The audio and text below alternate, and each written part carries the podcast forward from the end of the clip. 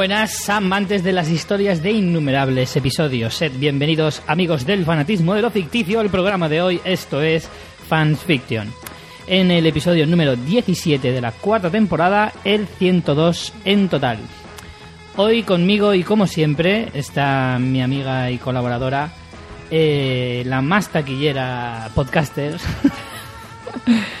de la podcastfera, María Santonja, la primera de la que será una larga saga de mujeres gato. Muy bien hilado, muy bien hilado todo. La verdad que cada día te superas más con las presentaciones, ¿Sí? Richie. Gracias. Eh, yo soy Richie Fintano, uno de los últimos de una larga saga de hombres con sombrero. Cada vez somos menos y nos estamos extinguiendo, por desgracia. Eh, hoy, como ya sabréis, hablaremos de sagas cinematográficas, eh, las 10 sagas cinematográficas más taquilleras de la historia. No por ello las mejores, pero, pero sí las más destacadas en este ámbito. Hablaremos un poco de ellas, de lo que han sido a nivel... No sé por qué me está dando a mí que vamos a tener muchos trolls en este episodio. ¿Por qué? Esto es un dato... Esto, aquí no hay objetividad. Sí, puede... Bueno, hay, hay toda la objetividad del mundo, porque aquí solo hablan No, pero números. seguro que hay gente que dice, eso no es una saga, eso es una no Ah, sé bueno. qué. Yo hablo de las sagas, o sea, hablamos nosotros de las sagas eh, cata- que las catalogan según la Qué fluidez de Wikipedia palabra. y el IMDB y el- ¿Tú sabes que la Wikipedia te puedes crear un perfil y poner cosas tú lo que te dé la gana? Sí, pero lo he contrastado. Yo lo he hecho, ¿eh? Le- Muy bien, María, muy bien. No, pero he contrastado. ¿Quieres que te cree una página de la Wikipedia, Richie Pintano? Podcast de los- No eres nadie en este mundo si no tienes una página de Wikipedia. quieres- No hecha por ti mismo, porque si no eres un loser. ¿Quieres que te la haga yo un día? Bueno, lo podemos hacer y que la gente vaya completando con lo que quiera. Hostia, sería muy divertido. Mola, ¿eh? Sí, sí. De regalo de cumple. Ah, pues mira, pues está cerca mi cumple. No, del tuyo no, del podcast. Ah, vale. también está cerca. De eso hablaremos también. Eh, no, pues esto tengo que decir que he contrastado la información, cosa que no suelo hacer. Muy bien, Richie. Pero sí, eh, me Dices una, dices una cosa buena y luego al momento te, te autodesacreditas. Es que eres lo peor. Eh, normalmente eh, habría tirado por la Normalmente Wikipedia. pongo lo primero lo que- fácil, ¿sabes? Y fuera. Pero no, lo que he hecho es eh, poner, eh, o sea, contrastarlo con la base de datos esta tan famosa que utilizamos para lo de las películas más taquilleras, Box Office Mojo, que tiene un nombre fantástico, eh, que es bastante, bastante fiable. Así que lo he ido contrastando con, con ella, con esa página. Eh, pero bueno, antes de, de ir con todo esto, eh, algunas cosillas que tenemos que decir, como por ejemplo, señorita Santonja. La página web. Muy bien. Nuestra página web, fansfiction.es, donde podéis encontrar todo el contenido y, bueno, dejar comentarios sobre este podcast, comentarios trolls, lo que queráis. Vosotros sois libres de hacer lo que queráis. Y también tenéis los modos de contacto eh, y las redes sociales, además de los modos de colaborar, como por ejemplo el enlace de afiliados en Amazon, eh, con que podéis hacer una compra y os cuesta lo mismo y a nosotros nos llega una pequeña comisión, o convirtiéndose en mecenas desde un dólar al mes, de forma que tendréis contenido exclusivo como vídeos. Ahora mismo acabamos de grabar un vídeo. El famosísimo que ya no empleamos. Eh, nunca lo decimos ya, pero antes sí lo decíamos. El famosísimo SMV. Ah, SMV, suscripción mensual voluntaria Exacto. a partir de un dólar al mes. Que siempre, el otro día lo estaba pensando. Y, a ver, suscripción mensual voluntaria. Es que si no es voluntaria, ¿qué pasa? siempre va a ser voluntaria. Nadie, nadie te obliga. Bueno, que no es condicionante para, a- para poder adquirir, para poder disfrutar del contenido de los podcasts. Eso sí, eso sí. Eso sí, sí es, sí es necesaria para poder ver los vídeos y demás cosas que colgamos ahí. También hacemos sorteos exclusivos. Ahora acabamos de hacer uno de Todo Mejora con Zombies. El libro de Mon Suárez y, bueno, varias cositas. Desde un dólar al mes que nos ayuda un montón a hacer, entre otras cosas, compras de material y equipo. Y hoy, Richie, tienes que contarlo tú porque estás muy contento. Aparte de que hemos movido los muebles de mi casa. Sí, por iniciativa mía. En la mejor idea que has tenido en años. Sí, sí. Te, te vamos a pasar a, a la, a la chica de Miguel y a Miguel, Sonia y Miguel, que tienen una empresa de interiorismo. Yo creo que, que eres ahí. Podría, futuro, ¿eh? tendrías, sí, tendrías futuro, porque me has hecho aquí un cambio de muebles en un momento. Me ha quedado muy apañado el estudio. Cuéntanos todo qué ha pasado aquí. Pues normalmente estamos en un escritorio los dos, de, en el cual tú estás muy cómoda y yo muy incómodo, así que eso ha agudizado mi ingenio, de tal manera que hemos separado un poquito la mesa y la hemos convertido en una mesa doble, ahí por los dos lados.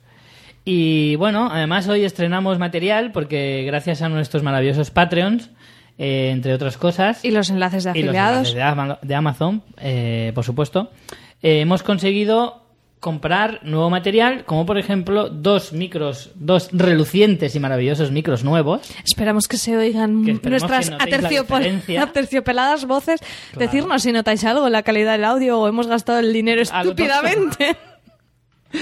Y además, esto me hace más ilusión todavía, mm, ya me habréis oído decir alguna vez, yo Tío, quería- eres como mis gatos. O sea, compras algo de puta madre y ellos juegan con la caja. Pues tú igual, los micros que nos cuestan un ojo de la cara y tú con, con la chorradita de... Que vale 15 pavos. Que vale 15 euros, venga. Pues el brazo. Por fin he conseguido nuestro brazo maravilloso, ergonómicamente preparado para sostener nuestros micros para nuestras aterciopeladas voces, como decía María. Te falta decir, Miguel, chúpate esa. No, Miguel ya tiene. No, no, por eso, pero... Miguel pero, ya tiene. Pero ya me lo ha restregado de Exacto, puso ahí todo... todo te, te generó el ansia de tener Me- el vaso. El, Claro. el vaso, el brazo, digo. Me plantó el germen Exacto. de la envidia. Y entonces, pues, ha hecho efecto. Y ya tengo, ya tenemos nuestros nuevos brazos articulados para nuestros maravillosos nuevos micros. Así que muchísimas gracias a los Patreon, porque gracias a ellos tenemos estos cachivaches. Y eh, te- tenemos que dar la bienvenida a dos Patreon nuevos. ¿No? Sí. Correcto. Digo yo los nombres. Uno Y- cada uno. Venga, vale. Que son dos. Pues damos la bienvenida y las gracias a Jonah. ¡Ué! Y Rayola. ¡Ué! Muy bien. Algún tipo de sintonía o algo así, ¿no? Ya, podríamos comprar algún, más algún currao. cacharro de los chinos que haga algún sonidito gracioso. Algo, algo, algo haremos. Venga, vamos a pensarlo.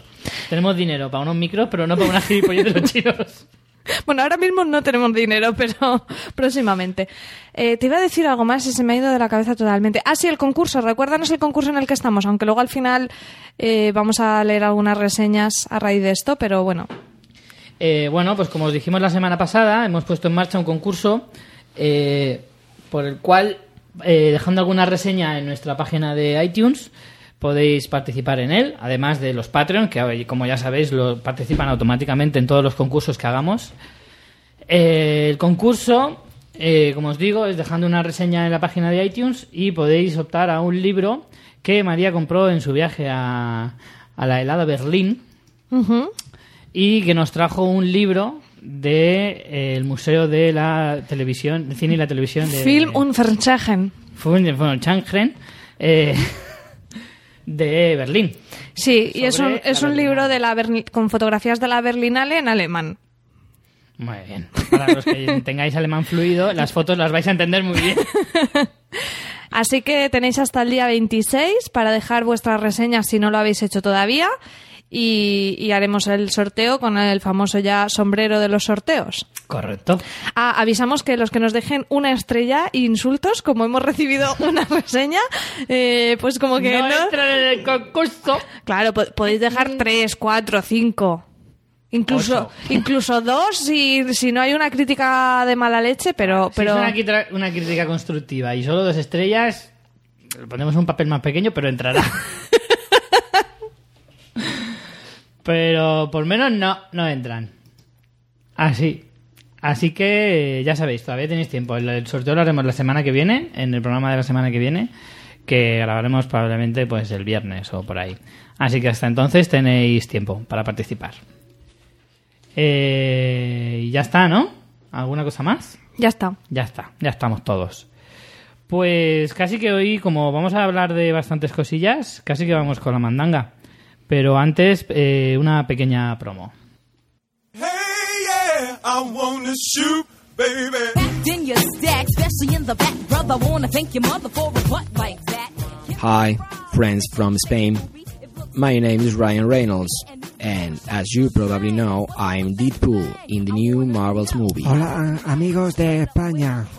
Mi nombre es Ryan Reynolds y as you probably know, no sé qué es eso, ¿eh? Eh, soy Deadpool en, en la nueva película de Marvel. I want to destroy these two fuckers from Los Mensajeros, and I will try to finish your fucking life and your fucking Eh, me smile. gustaría agradecer a los integrantes de los mensajeros, que son la caña, toda, toda su ayuda y su apoyo que, que han dado a mi película y a, y a mi personaje, con esa alegría y esa sonrisa que los caracteriza. And now, I'm going to visit Spain only to eliminate these monsters. En breve mm, voy a ir a España únicamente para saludarles y para promocionar su magnífico podcast. Guys, you are the worst podcaster I've ever seen, and remember, next time we will see you, I'm going to kick your asses and hit your stupid faces. Chicos, Alright? eh, sois los mejores, gracias. De verdad que no puedo decir otra cosa. Sois, sois, sois lo mejor que existe en el mundo del podcast y en el mundo en general. Me habéis ayudado muchísimo. Eh, eh, gracias por ser tan guays. ¿eh?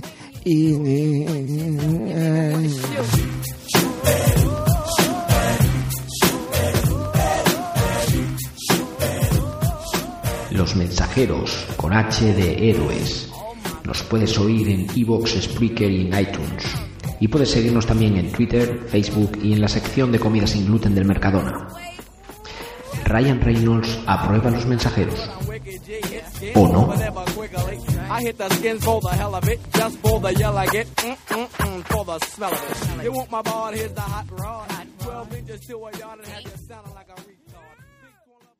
Pues ya estamos de vuelta y como os decía al principio, pues de lo que vamos a hablar hoy es de sagas. Sagas kilométricas algunas, otras no tanto, eh, pero indistintamente son eh, algunas de las sagas más importantes de la historia del cine, en su mayor parte. Pero hoy están sobre todo en esta lista por ser las que más dinero han amasado O sea, no necesariamente por buenas. no, Algunas... no necesariamente. Hay algunas que sí, podemos considerarlas de las mejores de la historia, probablemente. Pero no es ese el ranking de hoy. Hoy hablamos de eh, las 10 sagas más taquilleras de la historia, ¿vale? Y haremos un poco, pues eso, comentarlas un poco, qué es lo que han representado para el cine, si han terminado, si no han terminado, un poco todo ello, ¿vale? Así que comenzamos por la número 10 y vamos con eh, la saga Batman. O sea que vamos increciendo entonces. Vamos del Claro, 10 al 1. Vamos del 10 al 1. Para todo el misterio, ¿no? Eh, empezamos por Batman. Tengo que decir que, claro, sí que hay cierto debate, antes de empezar, eh, eh, sí que hay cierto debate sobre qué se consideraría una saga. Si se considera saga si es del mismo director, si va cambiando de directores, pero claro, todos entendemos que, por ejemplo, la saga James Bond, entendemos como... Es que es, la- es el mejor ejemplo. En la saga James Bond consideramos que es toda junta una saga, ¿no? ¿Tú lo entiendes así, María? ¿O considerarías Sí. que cada una es individual? No, es Daniel una Craig, saga. Pierce Brosnan... No, ¿no? Uf, es que ya eso es en saga mm, subdividida en sagas, no sé. Claro, por ejemplo, Batman las han recopilado en estos datos que os estoy dando, que os vamos a dar. eh, las bases de datos que nosotros hemos consultado eh, las engloban todas. Las de Batman, las de las demás sagas que voy a nombrar. Algunas puedes pensar, pues no están tan ligadas eh, porque han cambiado de actores, han cambiado de directores, han cambiado incluso de productoras. Pero eh, como va dentro del mismo universo, lo vamos a entender de esa manera, ¿de acuerdo? Por lo tanto, Batman, eh, hablamos de las películas, las siete películas que hay hasta ahora de Batman, Eh, empezando por la de 1989. ¿Siete hay de Batman? Siete hay. Dos de Tim Burton, dos de Joel Schumacher, las más olvidables, y luego las tres maravillas de Nolan. Totalmente Objetivo. objetivo, ¿verdad? Sí, muy bien, Richie. Eh, bueno, te voy a decir, primero, recaudación mundial. Una pregunta que te voy a hacer a ti. Pregunta, Richie. ¿Cómo quieres que dé los datos? ¿En euros o en dólares? Porque los tengo los dos y no voy a estar todo el rato diciendo los dos números porque si no es un follón de números. Que es más. El número de dólares, como es mayor, siempre es como más fuerte. Pero para que nosotros lo entendamos en euros, podría darlo en euros. Bueno, pero también tenemos oyentes que internacionales, escucha, así claro. que puedes hacer cualquier cosa que siempre habrá gente descontenta. Le voy a dar en dólares. Venga. Porque además siempre Porque se- siempre ha sido un, un americanófolo. Claro. Además, cuando se dan este tipo de datos, generalmente se habla en dólares, porque de ahí. Porque el grueso también de, Claro. de recaudaciones en Estados Unidos, ¿no? Vamos a hablar es- entonces en dólares. De todas formas, en, en la entrada de, de la web de esta semana voy a poner las dos cifras, ¿vale? Para que todo el mundo pueda verlo y si quiere hacerse una idea. La diferencia tampoco es tan grande, pero bueno, como son cifras tan eh, astronómicas en algunos casos. Es que yo no lo voy a entender ni en dólares ni en euros, Claro, ¿te es das que si lo piensas es una barbaridad. Pero bueno. Empezamos por Batman. Recaudación mundial, 3.714 millones de dólares.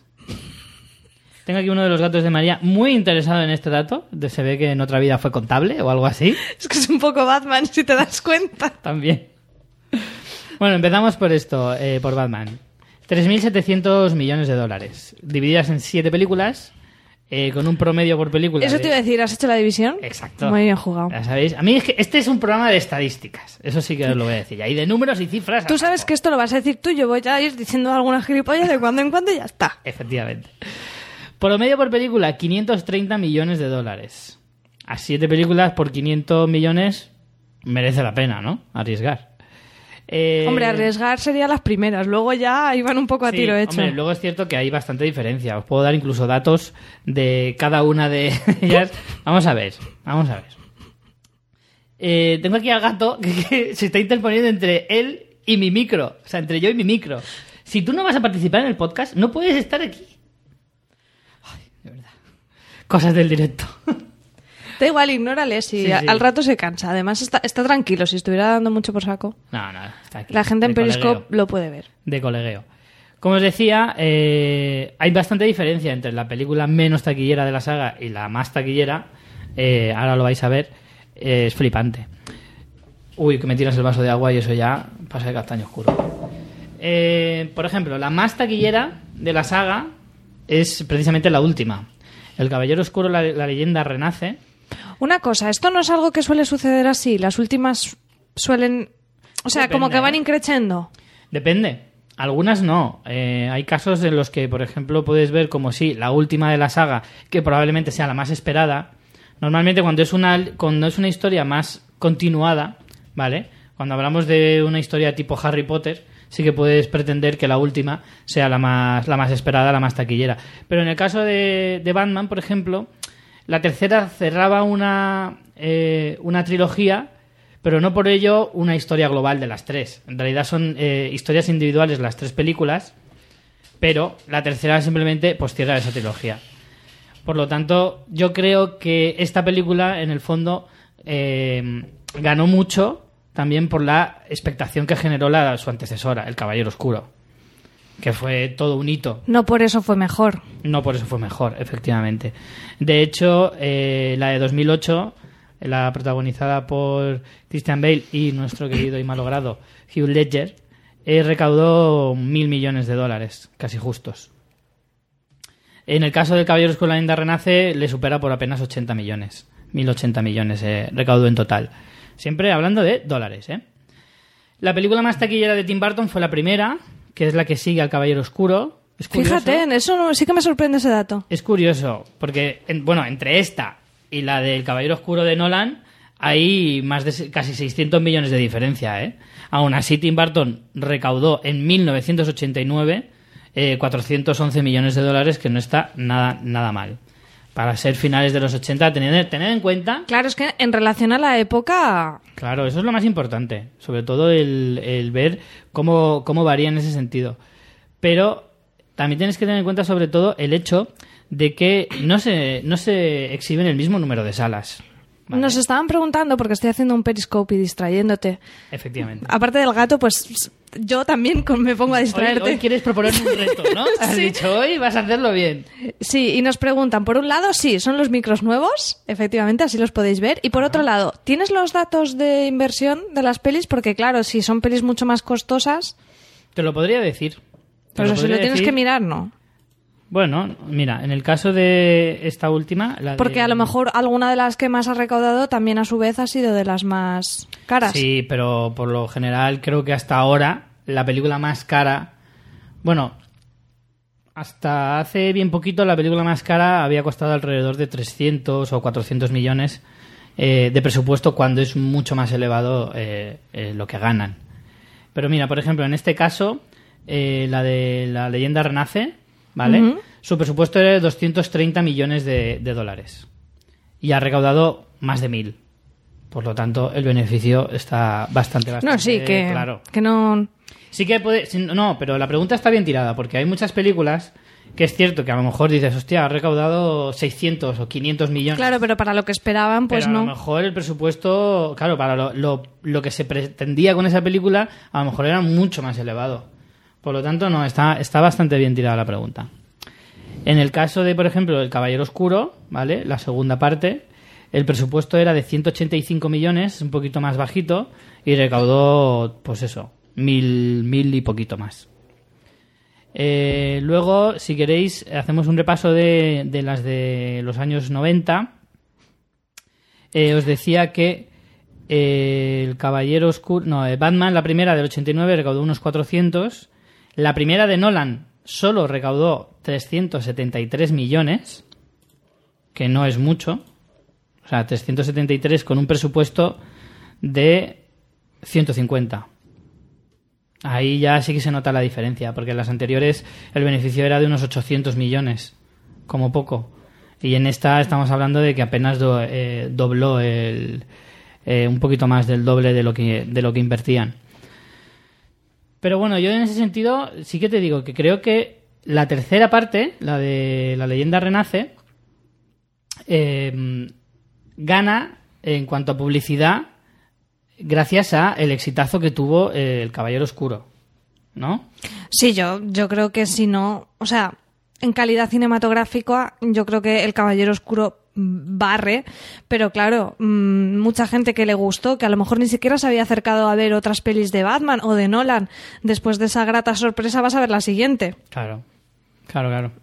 Pero como decías tú antes, no siempre la última es la más la más taquillera, ¿eh? Y lo vais a, A lo ver mejor en es- varios casos. Podría ser la penúltima, ¿no? Es como que hacen una A muy es buena. la primera. Ah, la muchas primera. veces, muchas veces se ha No, pero te digo, porque puede ser la penúltima, porque es muy buena, hacen otra más y ya no le sale bien, ¿sabes? Claro, en el caso de Batman, en Claro. la trilogía de Nolan sí que puede ser así. Aún así, la más taquillera ha sido la última. Pero sí que ha habido, ha habido casos en los que la primera, por ejemplo, barre. El caso de Matrix, por ejemplo, es un buen ejemplo. No está en esta lista, porque al solo tener tres películas es difícil competir Claro, con en otras sagas. sagas. Que esta, por ejemplo, que tiene siete. Es que claro, si, si son tres, es más trilogía. Claro. Es un tipo de saga. mm, Claro, ¿qué se considera mini. saga? Yo creo que saga es de cuatro para arriba. Claro, es que yo creo que sí, que, que si no es trilogía, ¿no? Aunque también se habla de la saga del Señor de los Anillos. Es como que Sí, trilogía es un tipo de saga. Ahora se incluye en saga porque se junta con el Hobbit, porque comparte el mismo universo. Entonces sí que consideramos saga. Pero bueno, ya lo iremos viendo.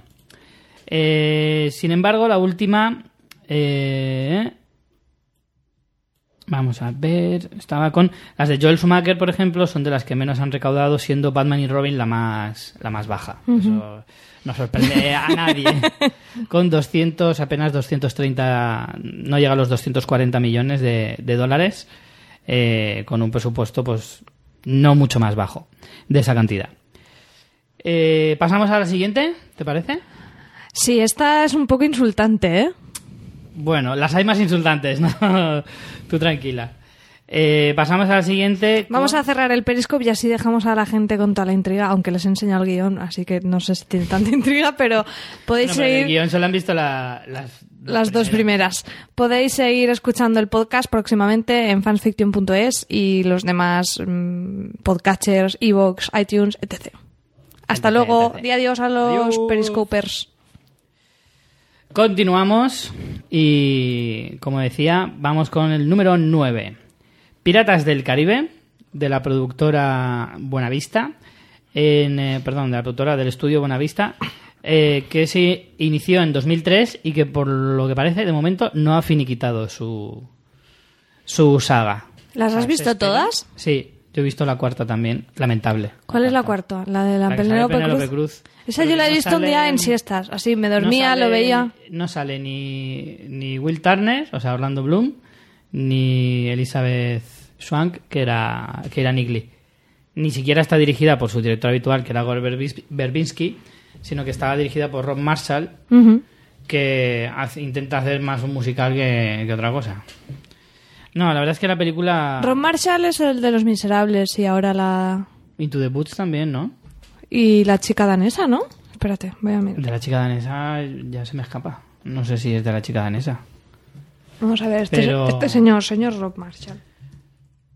Pero sí, creo que de hecho... Director de Chicago es la más conocida, Piratas del Caribe, Into the Woods, que lo, que lo sacrifiquen, Memorias, de una geisha. Sí. No, no. ¿con Nine. O sea, es que este es tío de musicales. Nine era horrorosa, ¿eh? También. Es que a este le salió bien Chicago y, bueno, Memorias de una geisha, pues sí, el rollo bestseller, pero... Pero la verdad es que no, no, a mí me chocó mucho la elección de este director para esta película, porque es como que no Sí, era su hombre. rollo para nada. Mira que parece como el padre de Travolta, ¿no? Buscarlo. Ya es jodido ser el padre de Travolta, que ya está bastante castigado. Buscar a Ron Marshall, por favor. No, pero sí, parece como que era ese ex- exboxeador, ¿no? No sé. Parece como un exboxeador haciendo musicales. Es como que solo Hollywood puede hacerlo. Ah, estaba confundiéndolo con Tom Hooper, que es el de la chica danesa. Claro, es el discurso del rey. Eso es. Claro, claro. No, y, es y- muy y joven, es el de y es el de los miserables. Me he cruzado ahí el género. Vale, pues vamos con Piratas del Caribe, que lleva recaudados 3.730 millones de dólares, repartidas en cuatro películas. Claro, en este sentido, tiene más mérito que Batman. También es cierto que cuatro de las pelis de Batman eh, están entre los 80 y 90. Claro, es otra No época. es lo mismo. Pero aún así, eh, si te paras a, a- a mirar el promedio, le sale en Piratas del Caribe a más de 930 millones de dólares por peli. Estamos rozando los mil millones por película. O sea, es una cifra considerable. Es que a- hoy en día parece que llegar a los mil millones es súper fácil. Porque ahora hay cuatro o cinco películas al año. Bueno, al año no. Cuatro o cinco no, pero dos o tres al año pueden llegar fácil. Pero eso es lo que hemos hablado muchas veces con nuestro amigo Luis, ¿no? Que al final no está mal este tipo de cine. El problema es que se apuesta, se pone toda la carne en el asador para este tipo de películas y un montón de películas de otro tipo se van fuera. Entonces, eh, al final, la gente no va mucho más al cine. Quiero decir, la pasta que se lleva esta se la deja de llevar otras mm, siete películas más pequeñas, mm, de presupuestos más modestos. Entonces, estos son como, ¿sabes? Como peces gordos. Y, y claro, el año que hay una de mil millones, o, ¿sabes? Esto todo tiene, mira, te voy a decir una cosa, esto tiene todo su, su parte buena y su parte mala.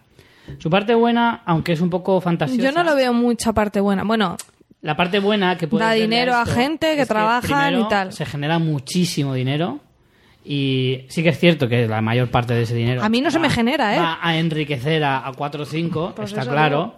Eh, pero siempre se ha pensado, y esto es lo que no tengo yo muy claro si es cierto o no, siempre se ha pensado que cuando se hace una gran película de este calibre, eh, la ventaja que tiene es que le da más dinero al estudio que luego puede invertir en otros tantos en, en otras docenas de películas más. ya, pero O sea, una viendo, película que te viendo la cartelera, ¿tú crees que eso es así?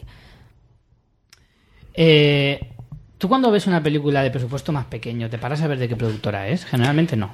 Vale, bien, pero yo lo que te quiero decir es que eso, en el caso individual de X productora hace un taquillazo y eso le permite hacer otras, es cierto. Pero al final, si vemos el global, acaba pesando cada vez más este tipo de pelis, mm, perjudicando otros tipos de proyectos. O sea, solo hay que mirar la cartelera. Hmm.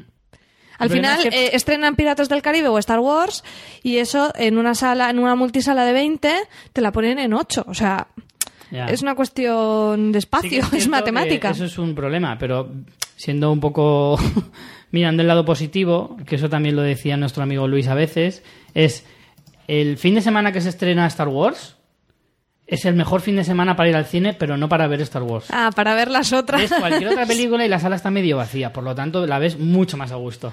Eso tiene su parte buena para el espectador, pero su parte mala para la película. Y es que, claro, esa película probablemente no recaude una mierda de dinero. Por lo tanto, eh, sí que tiene su parte buena, pero a la vez negativa. Eh, pero en fin, hablando, volviendo a Piratas del Caribe, Eh, creo que sí que hay en, pro- en previsión hacer una, una quinta entrega, lo cual... no Recuérdanos sé un poco cuáles eran las pelis de la saga, porque yo la primera la tengo muy presente, de hecho creo que es una muy buena peli de aventuras. Sin embargo, Además, es la que menos recaudó, fíjate. porque también fue cuatro. igual más sor- una sorpresa. Sí que es verdad que yo Año creo que es- 2003, ¿eh? Tampoco puedes decir... No, no es ¿Qué como en el caso decir? de Batman, que era del no- de los principios de los 90. Aún Ah, así... por la cantidad dices. Sí. No, pero yo quiero decir que de hecho creo que yo lo pedí en mis deseos a los Reyes Magos durante un par de años ya lo he pedido.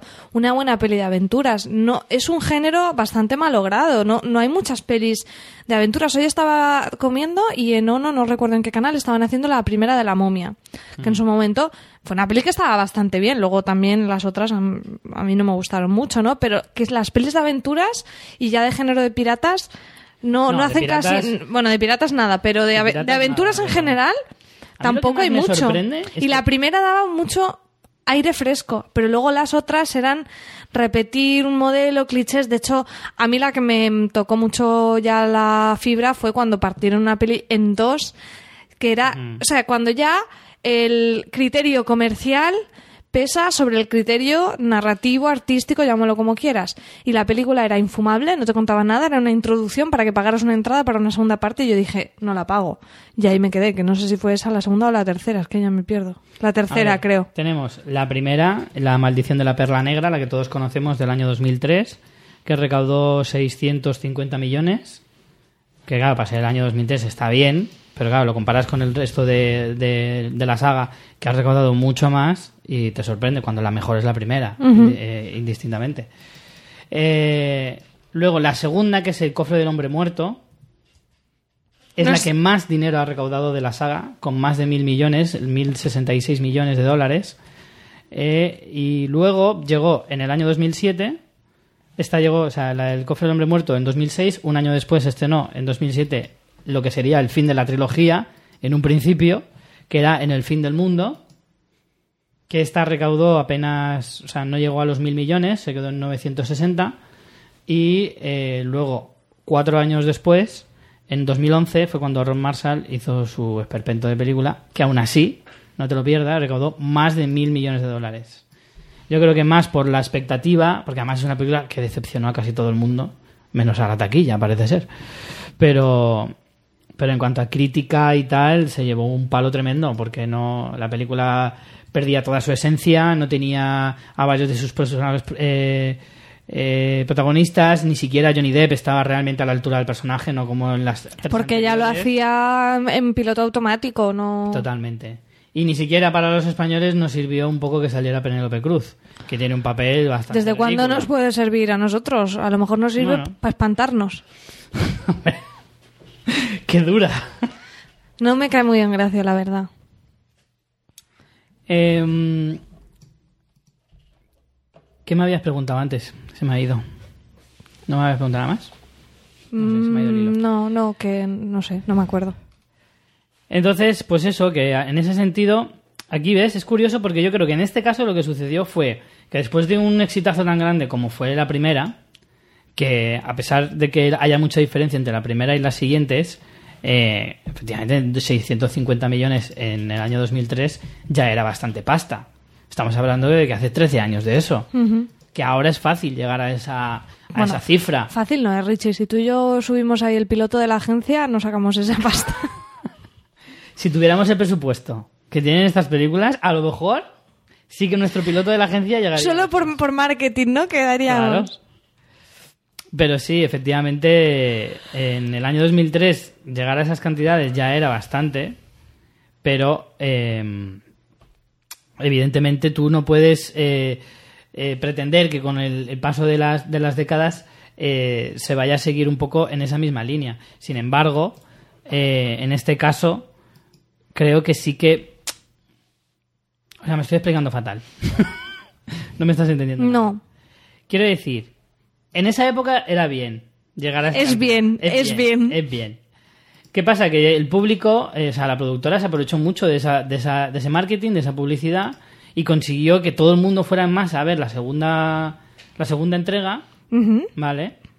Independientemente de lo buena que fuera. Que eso, eso es a lo que juega casi todas. este Pues eso es lo que te digo, que no siempre las que están por ahí en medio, lo que o sea, muchas veces la taquilla de una viene a rebufo de la calidad de la anterior. Por eso no siempre Sí, la mejor es la más taquillera. Muchas veces la, justo la después, la que va después de la mejor, es la más taquillera. Ahí está. Que- Es que en este caso se repite lo mismo que el de Batman. Pues es lo que te... Mi Sí, teoría cobra cada vez más sentido. Totalmente de acuerdo, totalmente de acuerdo. Porque es verdad que luego las otras han bajado un poco. Claro, y luego ya no dices, pillan. a mí ya no me vuelves a, ya no engañar. Exacto. así, se les acerca bastante, ¿eh? Aquí hay, alguno que dice, dicho- otra oportunidad. De aquí hay muchos que han dicho, vale, iré a verla. Me la has jugado. Iré a verla porque, claro, porque esta es lo que te digo. Aquí siempre juegan con... Si tú sabes que haces dos partes, al que le guste la saga va a ver las dos partes. Y lo sabes. Aunque luego a las dos partes no le guste ninguna. ¿Me entiendes? Pero sabes que va a ir. Entonces, en ese sentido, el espectador, en este caso de Piratas del Caribe, diría... eh, sé que me la está jugando, señor de Buenavista. Tiene muy buena Pero vista para tangarme. No me vas a liar dos veces, porque a la de segunda a lo mejor a la primera me liabas y iba dos o tres veces y me ha gustado mucho. Pero a esta ya, porque para llegar a esas cifras, hay espectadores que la han tenido que ver varias veces. Eso, de eso estoy convencido. Porque a pesar de que hay muchísimas más. Pero eso es una minoría. Aún así, eso tiene que ser un porcentaje muy alto de, de la recaudación total. Yo creo que no, Richie. Tanta gente. O sea, tú ves tu caso y te crees que la gente es tan enferma como tú, pero eso no, es la pero tú realidad. piensas que hay mucha gente que va al cine para ver solo este tipo de películas. Ya, pero las veo una vez y luego Y va no a ver sé- Spider-Man o Sí, otra pero cosa. A lo mejor hasta Spider-Man falta un mes. Y si esta película me gusta mucho, pues a lo mejor voy y la veo dos veces. Que eso es una Hay mucha gente que no va a ver mucho tipo de cine, como nosotros podemos ir a ver este cine. Vamos a pero también podemos ir a ver Spotlight o cualquier otro Vamos tipo a preguntarlo a los oyentes, que nos lo comenten en, en el Sí. blog, en fansfiction.es. ¿Soléis ir a, a ver pelis más de una vez al cine? ¿Sois ricos? El problema es que, claro, en España el cine está muy caro. Aunque en Estados Unidos también lo está. Según nos contaron nuestros amigos americanos cuando vinieron a, a visitarnos. Pero aún Vin- así... Vinieron a visitar España, ¿eh? No a ti, Richie. Bueno, a ver, estaban en España y vinieron a visitarnos a nosotros. Pasamos a la siguiente. Esta es, un- esta es de las que más ofende a la vista, en realidad. Número 8, Transformers. Esta, el otro día no sé cuál estaban haciendo en la tele, la 2, la 3, no sé. Es que es súper difícil distinguirlas, tío. Es Hasta que- los que las hemos visto varias veces, a mí me cuesta a veces pensar, ¿esta era la 2 o la 3? ¿Esta cuál era? Vi un minuto y dije, me, me voy a, no sé, a leer, a dormir, a ducharme, a darme cabezazos contra la pared. Cualquier plan es mejor que esto. ¿Y cómo se llama la buenorra esta? Megan Fox. No la trago, ¿eh? Es que, me, me- o sea, entiendo por qué está ahí, pero es como todo tan, es tan exagerado. O sea, me parece bien que pongas tías buenas, mm, es- está estupendo, genial Es para la vista, es lícito. es lícito. Bien, vale. Tías buenas, tíos buenos, a favor. Pero es que este caso es tan tremendamente exagerado, los planos, ellas medio, o sea, es como, es muy excesivo, no sé. Tan natural. No, y que además vi una escena, yo no sé si sería la 2, que él se iba a la universidad y se despedían y no sé qué, y es como, ¿pero qué me estás contando? Y encima intenta hacer como papel de buenecilla que dices, pero tienes una pinta de puntón verbenero, que, que ¿a quién quieres engañar? No te lo pierdas. Porque, no porque esté buenorra, sino porque va con unos shorts de estos, enseña moflete del culo y unas cosas que dices, no, no me mole, o sea, no puedo soportar eso, me molesta demasiado, Hay una escena, recuerdo una de las escenas que más llama la atención por lo que estás comentando y es precisamente creo que es en la segunda parte en la que se va a la universidad, están hablando por teléfono y ella está restregándose literalmente ¿En una moto? con una moto Sí, eso, vi hasta ahí. de un, mecan- de un taller mecánico Eso en plan, ¿esto que es un calendario de Pirelli o qué? O sea, Completamente. O sea, la chavala, eh, los pantalones largos no los conoce, eso para empezar. Eh, lo segundo, eh, podría hacer, tiene un máster del MIT, del MIT, eh, en motocicletas. Yo no sé ponerle ni los frenos a la bici, pero mi novia sabe de motos más que el mismísimo Harley Davidson. Podría ser, pero que no, que no, que no sé, que me... O sea, cuando es tan deliberadamente para eso, para llevar un montón de pajilleros a los cines, me Vamos a irrita, me irrita mucho, no puedo. O sea, María, me saca de la hablando- peli, me molesta. Transformers, no, lo Estamos siento. hablando del señor Michael Bay. Ya, es que ya, no, puedo sí, ya hablar lo de él, no puedo hablar de él sin descojonarme de risa. Sí, a ver, es que yo estoy a favor del cine palomitero, pero es que esto se pasa de castaño juro. Os voy a decir una cosa, ¿eh? Voy a dar una primicia aquí en directo, ahora mismo. No es en directo, pero da igual. Eh, se está gestando, y ahí lo dejo, un debate abierto con otros podcasts Sobre Michael Bay. ¿Sí o no? También podemos hacer Nicolas Cage, buen actor, mal actor. Como la asignatura de Abbott en Community.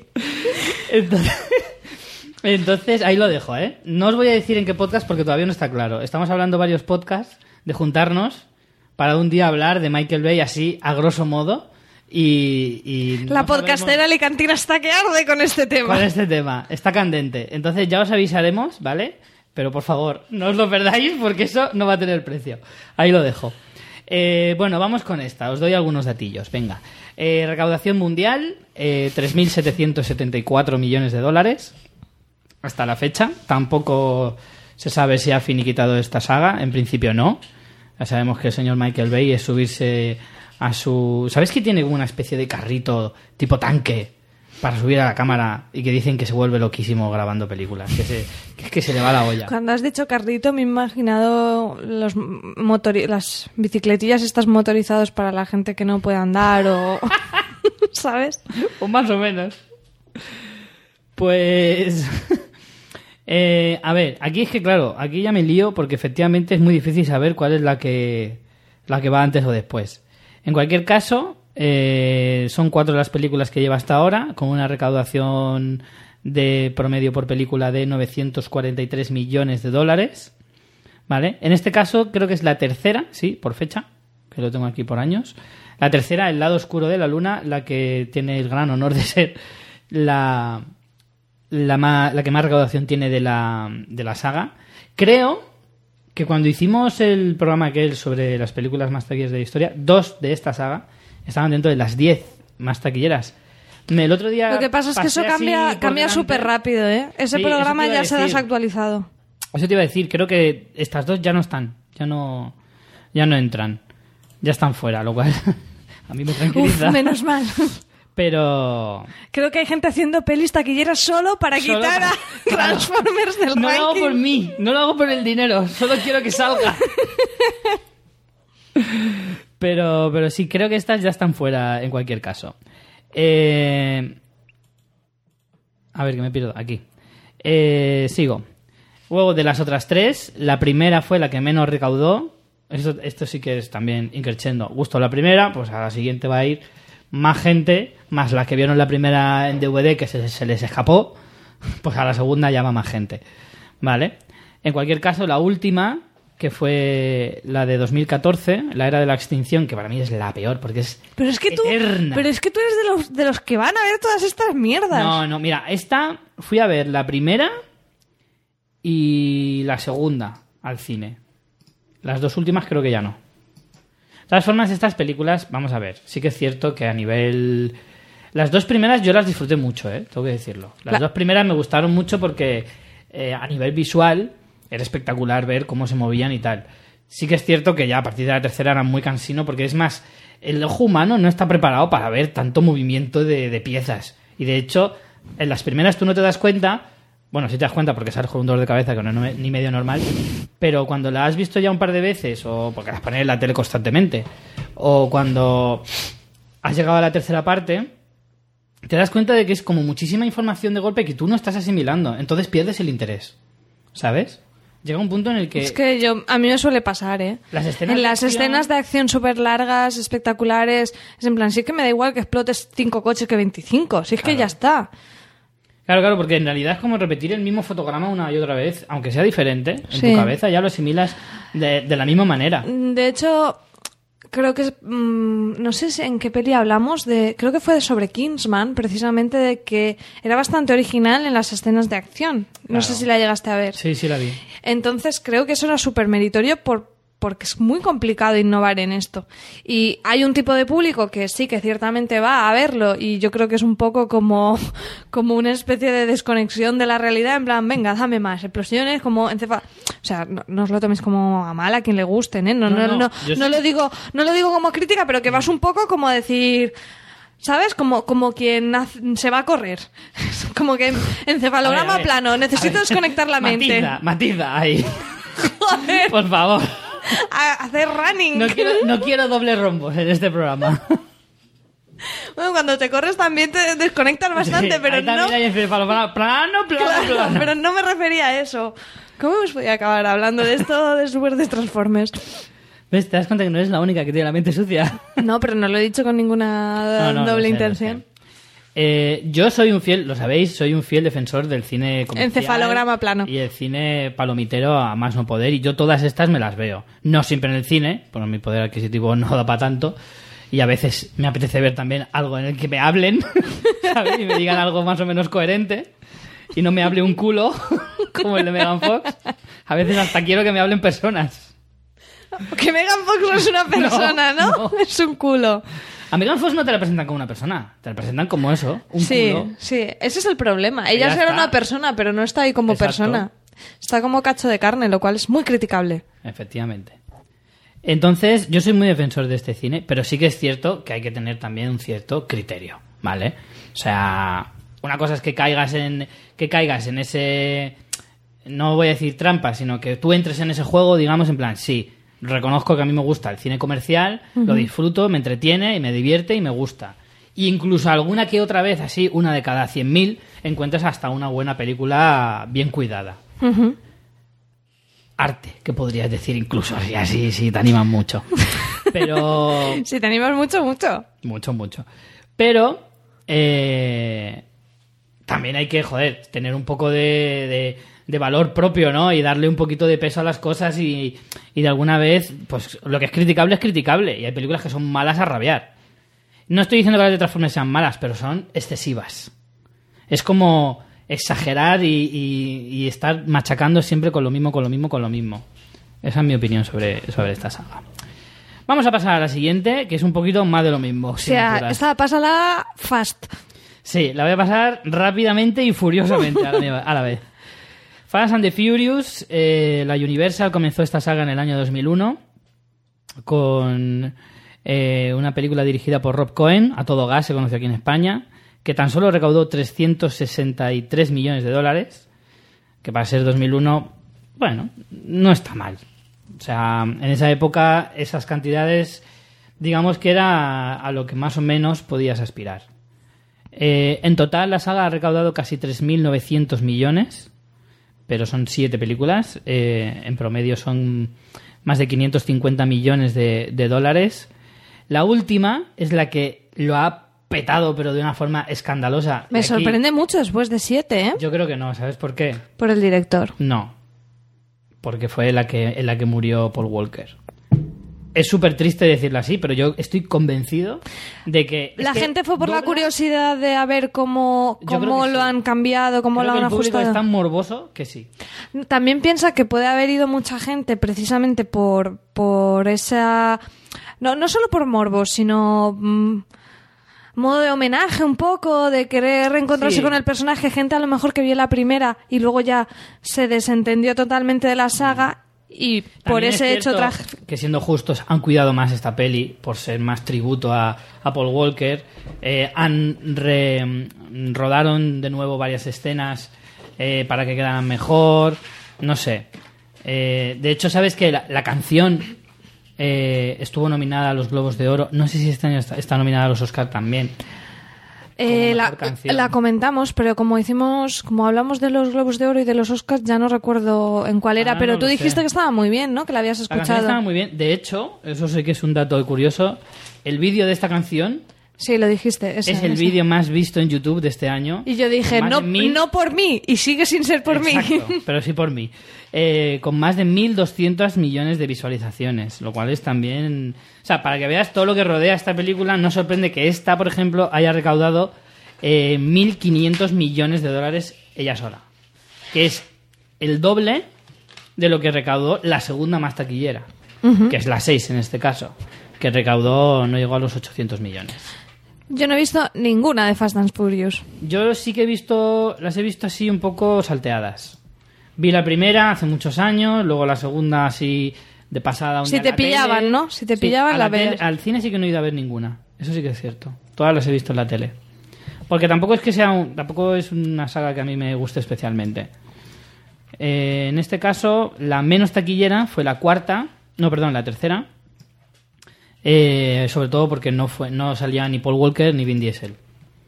Fue esta, esta así como peli residuo, una peli residual ahí en plan, vamos a... Directo al killer, ¿no? 158 millones de recaudación en 2006, es paupérrimo. Eh, y eso pues dice mucho de cómo es el... el, eh, el, eh, cómo estaba en ese momento la saga, ¿no? Quiero decir, la primera fue un éxito dentro de lo que cabe, para ser el año 2001. La segunda, no es que fuera un éxito, yo creo que fue una película que fue correcta en taquilla, ¿vale? Y que daba pie a una segunda, a una segunda película. Vin Diesel ya no salía en la segunda, solo salía Paul Walker con otro personaje. Y la, la tercera yo creo que fue para aprovechar, para aprovechar el, el nombre e hicieron esa, esa secuela. Para la cuarta, yo creo que se reinventaron. Ahí es cuando se comenzó, en, a mitad de, de la década pasada, empezaron las. em, ¿Cómo decirlo? Los reboots, ¿sabes? El, el revivir una saga. En este caso no es un reboot, sino una continuación, porque volvían los personajes de las primeras. Aquí Pero no es un reboot porque no, porque no empieza la historia de cero. Claro, es que aquí es reencuentro, ¿vale? Re- Aquí- es repesca. Sí, Un claro. poco. Aquí volvían eh, Paul Walker y Vin Diesel en la cuarta parte y ya pues al ver que la cuarta parte funcionó eh, más o menos bien, Es en plan, eso que quería de hacer de ser actores y todo eso, dejaroslo estar. Porque seguramente se habían ido, ay, no me quiero encasillar, no sé qué, después de unos años viendo que de donde no hay, No donde no hay mata, no hay patata, pues Exacto. entonces eh, ya reiniciaron la saga. esto ha sido muy cruel. alcanzar- No sé si eso pasó, pero podría ser, ¿no? Podría ser perfectamente. En cualquier caso, a partir de la... A pesar... Bueno, miento, la cuarta en realidad no ganó tanta pasta, ¿eh? No, no, apenas superó los 200 millones de dólares. Lo que pasa es que algún loco dijo, venga, vamos a volvernos locos y vamos a hacer una quinta parte, a ver qué pasa. Y en la quinta ya sí que se, se disparó la- las cifras y llegaron a los más de 600 millones de dólares. Por lo tanto, al final, pues oye, la cosa tampoco les ha salido tan mal. Eh, vamos con el sexto puesto. Una de mis sagas menos favoritas. Por ahora todo lo que me estás diciendo es que no, me- hasta- no me está gustando la nada, ¿eh? La primera mitad es un poco mierder, pero la segunda mitad ya mejora. Por ahora, de la como saga, de la que más me ha gustado es Batman. Sí, y está el el puesto más bajo. Y es el más bajo, porque Pirata solo salvaría una y bueno, es que Transformers pasando y Fast Furious pasando. Más aún. Pues vamos con el sexto puesto, Spider-Man. Sam Raimi hizo de las suyas haciendo... En fin. eh, Siempre que mencionas a Sam Raimi, después va inmediatamente la frase hizo de las suyas, ¿te das cuenta? Sí, porque es que es verdad, siempre hace de la- Sam Raimi siempre hace de las suyas. Eh, engañó a Sony para... Apuntó para con las pistolas. para dar vida a Peter Parker en 2002. Tengo que decir que, muy a mi pesar, en el fondo, hace unas cifras bastante buenas para las épocas en las que estaban, ¿eh? Eh, Aparte, esta peli es muy bonita, Richie. La primera sí. La primera. La primera... de- Lo que pasa es que son películas que envejecen fatal. Tú la ves ahora y dices, hijo de mi vida, Tobey Maguire, menos mal que nunca más se supo de ti. Desgraciado. Creo que estamos rozando una- unas cuotas ya de crueldad en el programa de hoy. Joder, es que, es que aquí es donde se demuestra, tristemente, se demuestra que para ganar dinero en Hollywood no tienes que ser bueno para nada. Tienes que tener suerte e ir a lo fácil, en, realidad. Eh, cinco películas son las que reúnen en esta saga, en dos partes. Eh, un promedio entre estas cinco de 790 millones de dólares. Por eso digo que tampoco está... Para ser eh, una saga bastante estropeada con los años y ser una y la segunda parte la de Amazing Spider-Man el reboot bastante catastrófica en realidad Yo es que ya me he perdido con estas, ¿eh? Un montón. están no las sé- tres están las Amazing yo vi la primera. De las de Sam Raimi creo que las he visto todas. Pero no sé, ya me Pues pierdo. las de Mark Webb que son las de las de Andrew Garfield Andrew el Garfield creo que vi la primera y me pareció, vamos, una fotocopia y ya pasé de ver las pero otras. es que no te lo pierdas realmente fueron fracasos fracasos en el sentido Pero más- esto tiene la movida esta de los derechos, crítica. ¿no? También Sí, fue la... también es es- cierto, explica pero eso. así, a ver, Sony tiene los derechos de Spider-Man que se los compró a Marvel hace muchos años. Se les acaba... mm, Eso es que es muy complicado de explicar. Y de hecho yo reconozco que no he acabado de entenderlo del todo nunca. Pero por lo visto los derechos eh, los tiene de forma temporal. Se le acabarán en pocos años y por eso reanudó la, la saga en el año 2012 con la intención de hacer otra trilogía. eh, eh, pues eso, para aprovechar el tiempo que le quedaba a los derechos de, de Spider-Man. ¿Qué pasó? Que no ha tenido el éxito que ellos querían, a pesar de, eh, en el caso de eh, Amazing Spider-Man, ambas películas recaudaron entre 700 y 750 millones de dólares. Pero es que yo aquí en este caso, de verdad, o sea, ¿qué esperaban? Es que es tratar también a los espectadores de gilipollas. Quiero decir, la, la anterior peli no tiene ni 10 años, o no, ¿Cuántos, a- cuán- ¿de qué año es Amazing? Amazing es de 2012 y la última... 10 años. 5. 5. La última, la Spider-Man Bueno, 3... vale, yo me refería a la de 3 2012. Es de 2007. Por eso y la que... primera de Amazing Spider-Man es de 2012. 5 años. ¿Qué dices? Es que no, no tuvieron el éxito que esperaban. Es que si esperaban éxito en algo que es una copia de unas pelis que de que eran normalillas, aunque tuvieran cierto éxito, ¿qué quieres? Y encima en un tiempo tan tan justo, es que, no sé, de verdad, me parece que es tratar un poco a, la gente de, de, de masa estúpida y de zombies. Ahora, creo que esto tiene una un plan, está detrás de un plan mayor y es vender pijamas para niños de Spider-Man. Ah, no, eso por supuesto, por supuesto. Creo que el merchandising, además alguna vez ya lo he comentado en el podcast, el merchandising de Spider-Man es muy potente y mueve mucha pasta, es muy llamativo para los niños y, y, y, creo que no es igual que otros personajes, no, no sé, no da tanto juego, no vende tanto, además... Yo no tengo las cifras de lo que vende un merchandising u otro, pero entra a una Disney Store o a un... O sea, simplemente mira el tipo de productos que se producen de Spider-Man y de otros superhéroes. Y Spider-Man lo Lo peta. Entonces, si lo hacen es porque vende y vende la, la vamos, cualquier cosa de Spider-Man. Entonces, yo creo que las pelis es para alimentar eso más que como pelis en sí. O sea, creo que creo que como te digo que, es- que, lo- que la finalidad de las pelis es otra. Sí, sí, hombre, está claro que tú, eh, eh, los, eh, las productoras en ese sentido siempre eh, planifican con visión a eso que estás comentando tú. No solo está el dinero que pueda recaudar una película como tal, sino luego todo lo que pueda generar alrededor. Y no solo está eso, ¿eh? Pero luego hay videojuegos. Sí, sí, todo. eh, o sea. Transmedia, merchandising, Exacto.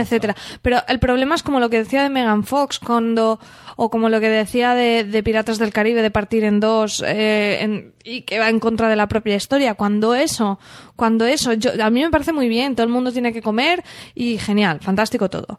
Pero además, coño, yo estudio publicidad, o sea, tampoco me voy a poner aquí en- en plan talibán, de acuerdo. Pero cuando eso tiene más peso que la propia historia, al final estamos hablando de cine. Es un, es un instrumento para contar historias.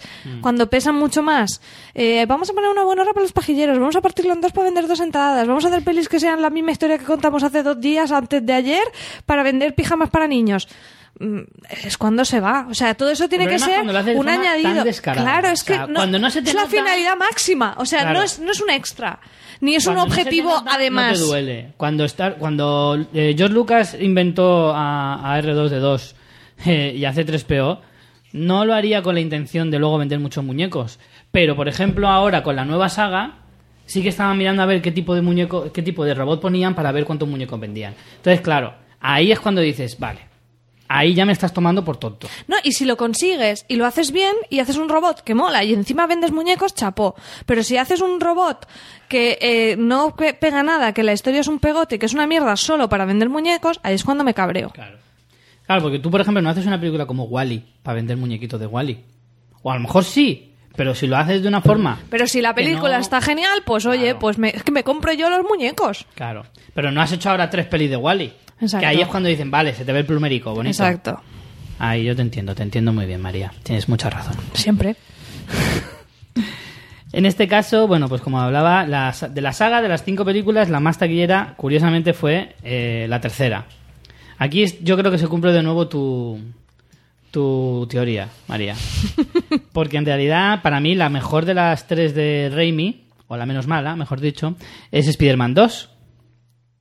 En cuanto a acción y tal, creo que es la que más me gustó. Entonces, claro, la que viene después, que tiene más esperanza, o sea, más- la gente tiene más ganas de ver, es la que al final se acaba llevando el gato al agua. Sin embargo, de las tres de Raimi, la dos fue la que menos recaudó. Eh, Poco más. Pasamos a la siguiente, que esta tiene más chicha. Sí, porque ya me he cansado. Esta es la saga de las sagas, Esta ¿no? es la saga. La saga de las más conocidas, porque tengo que decir, hace poco me leí un artículo en el que hablaba de sagas largas. ¿Cuáles son las sagas más largas de la historia? Y todo el mundo pensará enseguida, coño, pues a James Bond no la gana nadie, que ya van 25 películas. Pues no es cierto. Habían muchas sagas, lo que pasa es que son de películas de Bollywood, otras de películas chinas, Ah, de ya, ya, películas ya. tal, y hay algunas de 60 películas, ¿eh? ¡Ostras! Te lo juro, era, era exageradísimo. Lo que pasa es que la mayoría no las conocemos, dices. Claro, la mayoría no son O sea, no, conocidas. no, podemos- no haremos un programa de eso. Bueno, a lo mejor como mini sección. Sí, no, puede ser. Pero, por ejemplo, había habían algunas que también, claro, piensa que algunas de esas tendrán un presupuesto tristérrimo, que serán películas así de, de, de un nivel bastante más bajo, entonces, claro, de alguna manera es más fácil. Pero aún así, oye, hacer 60 películas de un mismo tema es jodido, ¿eh? Eh, en este caso, bueno, de las más conocidas, sin lugar a dudas, la más larga es eh, James Bond, eh, que ya lleva recaudados más de 5.000 millones de dólares desde 1962, cuando se inició. Claro, aquí vuelvo a lo que hemos dicho al principio, ¿no? Se considera saga James Bond, eso sí, Sí, ahí no hay discusión. pero luego cambia el personaje, personaje. claro, cambia el actor, pero el personaje es el mismo. Claro. Entonces, claro, aquí, si lo repartes en 25 películas, el promedio por peli te sale bajito. Aún así, creo que es bastante, bastante decente. 225 millones por, Está muy por bien, película. ¿eh? Teniendo en cuenta que son Y- 25 películas. Exacto, hay muchas de hace muchos año- años que bajan, Claro. el- bajan la media. De hecho, eh, solo he podido poner aquí, os he puesto, os voy a poner en la página los datos solo de las 10 últimas películas de, de James Bond, porque en la base de datos esta que os que donde he contrastado la información, el Box Office Mojo. eh, Di mojo, que mola más. O mojo, como de Austin Powers. Exacto. Eh, no tenía datos. De, tenía datos de, de recaudación global, o creo que solo en Estados Unidos, pero no tenía datos em, más certeros sobre todo lo que recaudaban, las, sobre todo las más antiguas, ¿no? las de los 60 y, y 70. En cualquier caso, la película que más dinero ha recaudado de toda la saga, sin lugar a dudas, ha sido Skyfall, de, de Sam Mendes en el año 2012. ¿Has llegado a ver la última? Sí, no me gustó nada. A mí tampoco. Nada de nada. Eh, 1.100 millones, no nada menos, eh, la, la película de, de San Méndez, que a pesar de que Spectre, que todavía sigue en cartel, lo que quiere decir que estos datos son... ¿Sigue en cartel Spectre? Sí, ¿En Alicante sí, sí. está en algún cine aún? En Alicante no lo sé, pero en España por lo menos sí, y en el mundo también. Madre mía. Pues sí, llevará dos meses, ¿no? Más. en noviembre. Antes de Navidad, Claro. En noviembre, va para tres meses. Sin embargo, bueno, Sam Mendes, a pesar de que ha bajado muchísimo el nivel, muchísimo respecto a Skyfall, para mí espectacularmente, eh, lleva recaudados casi 900 millones. Otra vez se cumple mi teoría. No, esta vez no, porque la mejor es Skyfall. Bueno, pero Y estaba a rebufo, pero no pero va a llega. rebufo, quiero decir que va a rebufo. Sí, pero no va a llegar. Yo No, creo que a estas alturas vale, ya... no llega, no, vale, no se cumple 100% la teoría, pero sí que esta que bebe de los éxitos de la anterior. Que toda la que viene después de la más exitosa gana mucha pasta, eso no hay, no hay ninguna duda. Eh, si queréis, os do- si quieres te doy algunos datos, mira, de las recientes, ¿vale? De las de Daniel Craig, que están las cuatro, las primeras, evidentemente, porque claro, en esta época pues es más y que, fácil. y que realmente tuvieron un estuvieron muy acertados con, con el cambio de aires que le dieron a James Bond con Daniel Craig que atrajo a mucha gente que nunca se había acercado a la saga yo creo Mm. ¿Sabes que se rumorea que Daniel Craig ya se está cansando del personaje y que probablemente Sí. no haga más? Sí, Todavía sí, no se ha confirmado, está ahí, ahí. ¿Sabes quién suena? Para sustituirle, para dar otro cambio radical. a ver me miras con ojos no sé si es porque me va a gustar o porque lo voy a odiar No, a mí me gusta la idea, pero es un cambio muy radical. venga a ver No es una tía, porque O sea- sería, sería la leche, pero es... es un nigger Exacto. qué mal no I'm se puede nigger. decir nigger pero sí sí lo, he- lo he oído pero ahora no me acuerdo cuál Idris Elba. Idris Elba mm. Me pega, ¿eh? A mí me mola. Bueno, Me mola.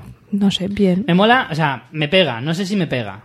Daniel Craig, cuando lo oí la primera Tampoco, vez, tampoco claro. me pegaba, y luego me encantó. Idris Elba es británico también. Sí. Pues ya está. Si es británico me da igual de qué raza sea.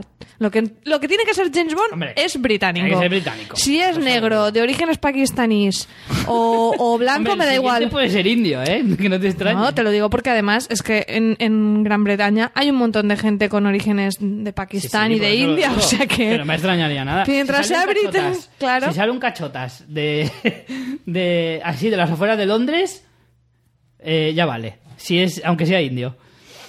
Hombre, Eh, indio la verdad es que me pega más un, un Idris Elba que alguno indio. También porque no tenemos muchos referentes de así buenos actores indios, pero... Hostia, eso sí, molaría. eso sí que sería un cambio extrañísimo. Me molaría. Ahí, ahí dejamos la idea a, a la- a los creadores. No, no, sí, son ellos los que lo están barajando. O al menos eso. No, digo lo del indio. Ah, lo del indio, dices. No sé. ¿Tú te imaginas a Kuzrapali de mayor haciendo de, de James Bond? ¿Por qué sé, no? oye, si sale... Hombre, vamos a ver. Hay una cosa, hay varias cosas que sí tiene que tener un James Bond. Da igual el color Ser de su piel. guapo. Claro, tiene que ser un tío atractivo, seductor, con cierto que, Que con se- cierto carisma. ¿Qué sé qué, qué sé, ¿Cómo es eso? ¿Qué sé yo que...? Tienes un no sé qué, qué sé yo. Eso. Hoy tengo la lengua que se me traba, ¿eh? Sí, sí, sí. Entonces, ese, eso es indispensable. Entonces, claro, para da igual que seas indio o de donde seas, pero tiene, o sea, de dónde no, o cómo, cómo tengas la piel. Pero tienes que tener eso, eso es indiscutible. Bueno, como os decía, eh, Casino Royale es la que sigue a Spectre con casi 600 millones. Poquito después, eh, Quantum of Solace del año 2008 con 580. Y, y luego ya vienen las de eh, las de Pierce Brosnan. Que está, estamos hablando ya de los años finales de los 90. eh, como por ejemplo, pues Muere otro día, de Lita Mahori, El mundo nunca es suficiente, GoldenEye o El mañana nunca muere. Esas son- fueron las cuatro protagonizadas por eh, el señorito Brosnan. Y que rondan pues entre los 330 y los 430 más o menos. eh, las cuatro. Y ya, fíjate, si nos queremos aventurar a irnos más lejos, ¿eh? Moonraker, en el 79, recaudó 200, eh, más de 200 Es una pasada millones. eso, ¿eh? En el 79. Eso es una pasada, yo esta no Eso la he es visto. una burrada. Oye, a ver si pillamos así algún día y, y nos hacemos una tarde y nos vemos dos o tres así de las clásicas. ¿Tú no querías verlas, dijiste? Yo es que ahora me, me quería, estaba muy mentalizado para meterme con Star Trek. Que además tengo que decir que he leído un comentario en la web. eh, voy a decir de quién, porque era, porque no, si no me queda muy feo. Eh, ahora os digo de quién.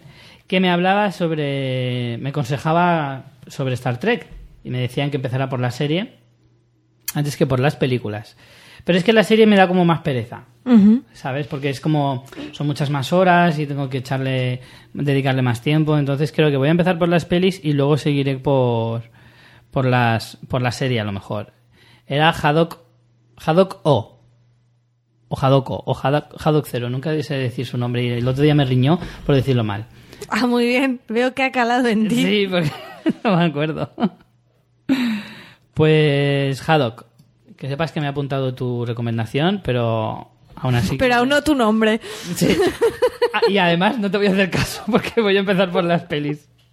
Me lo he apuntado y luego he cogido, me lo he restregado por el culo. No, no, pero por lo menos he hecho caso. ¿En qué? A ver, la he leído. la recomendación. Por lo menos. Eh, pero sí, hombre, las pelis de James Bond nunca está mal. Lo que pasa es que yo, ¿sabes lo que haría? Empezaría por las más recientes y iría alejándome poco a poco. ¿Sabes? Para que el, el- el golpe no sea tan, tan fuerte. Porque si te vas a las pelis más antiguas te puede dar mucha pereza luego seguir. ¿No? ¿Tú qué opinas? Mm, yo creo que al revés, que si vas viendo las nuevas, nunca estamos de acuerdo en nada. Si vamos viendo las nuevas, eh, entras como en una en un ritmo con mucha más adrenalina y luego bajar ese ritmo te va a costar más que si va increciendo. Sí, lo que pasa es que si te vas muy. Si te vas a muy lejos, te puede dar pereza continuar. En plan, hostia, hasta que llega lo bueno, me voy a aburrir un montón. Bueno, ese es tu prejuicio de ahora, pero no lo has visto. A lo mejor lo bueno es también Bueno, lo antiguo. También es cierto. Pasamos a la siguiente y vamos al puesto número 4. Y aquí juntamos. eh, nos vamos hasta la Tierra Media de Tolkien Y aquí, pues como os digo, se junta las dos sagas. Aquí, bueno, no son dos sagas, son dos trilogías en una sola saga, digamos. Nadie me puede decir que eso es trampa, eso es trampa. No, porque Star Wars también se considera una saga completa y también son de épocas diferentes. Es un poco trampa, Pero Richie. es un mismo universo, entonces Es un poco trampa. Yo esto no lo veo tan trampa. Hay otras cosas que me parecen más trampa, que ahora luego lo, lo veréis. Pero en este caso creo que no es tanta trampa, porque por lo mismo que digo, porque en el fondo además las historias están conectadas de alguna manera, tanto el Hobbit como el Señor de los Anillos. Entonces, eh, bueno, en total lleva recaudadas unas 5.000, casi 5.000, 5.800 y pico millones de dólares, repartidas en seis películas. Has hecho trampa para que esté en el ranking, ¿verdad? ¿Por qué? No, yo... Porque a ti te gusta mucho. A mí me gusta y me jode en el fondo que esté en el número 4. Justo por debajo de Star Wars. Pero aún así eh, es el puesto que, que se merece, porque estos son datos objetivos. Y es que aquí no se puede manipular. Hombre, se puede manipular sumando dos trilogías y considerándolo No, saga. esto lo Vale, pues si lo ponemos en ese plan, quito también. En Star Wars también lo hago por separado. No, no es lo mismo. ¿Por qué no? Porque salen Está- personajes comunes. ¿Y en, y en El Señor de los Anillos y el, y el Hobbit no? Es verdad, me callo. Ahí te he pillado, ¿eh? sí. Así que, bueno, repartidas entre seis películas, nos da una media de 975 millones por película. Aquí estamos ante un prom- el prom- uno de los promedios más altos de, de, toda, de toda la lista. Eh, en cuanto a su película más eh, taquillera, sigue siendo a día de hoy El Retorno del Rey. Ninguna de las del Hobbit ha superado a la reina de, esta saga.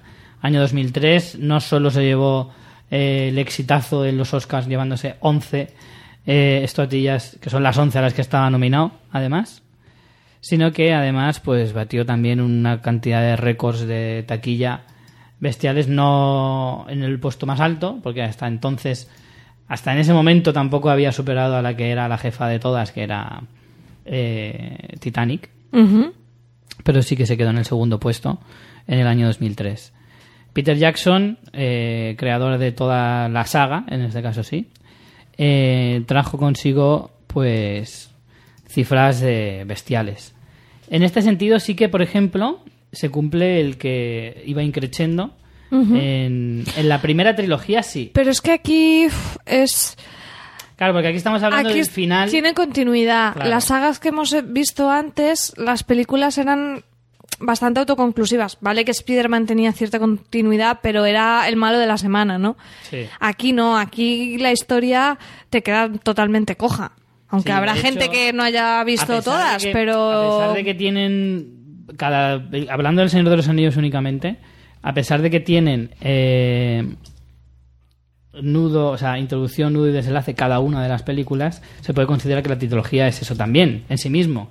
La primera es introducción a la saga, la segunda es el nudo y la tercera es el desenlace. Y sin embargo, esto sí que te va a sorprender, con el- la segunda con la segunda saga pasa lo contrario.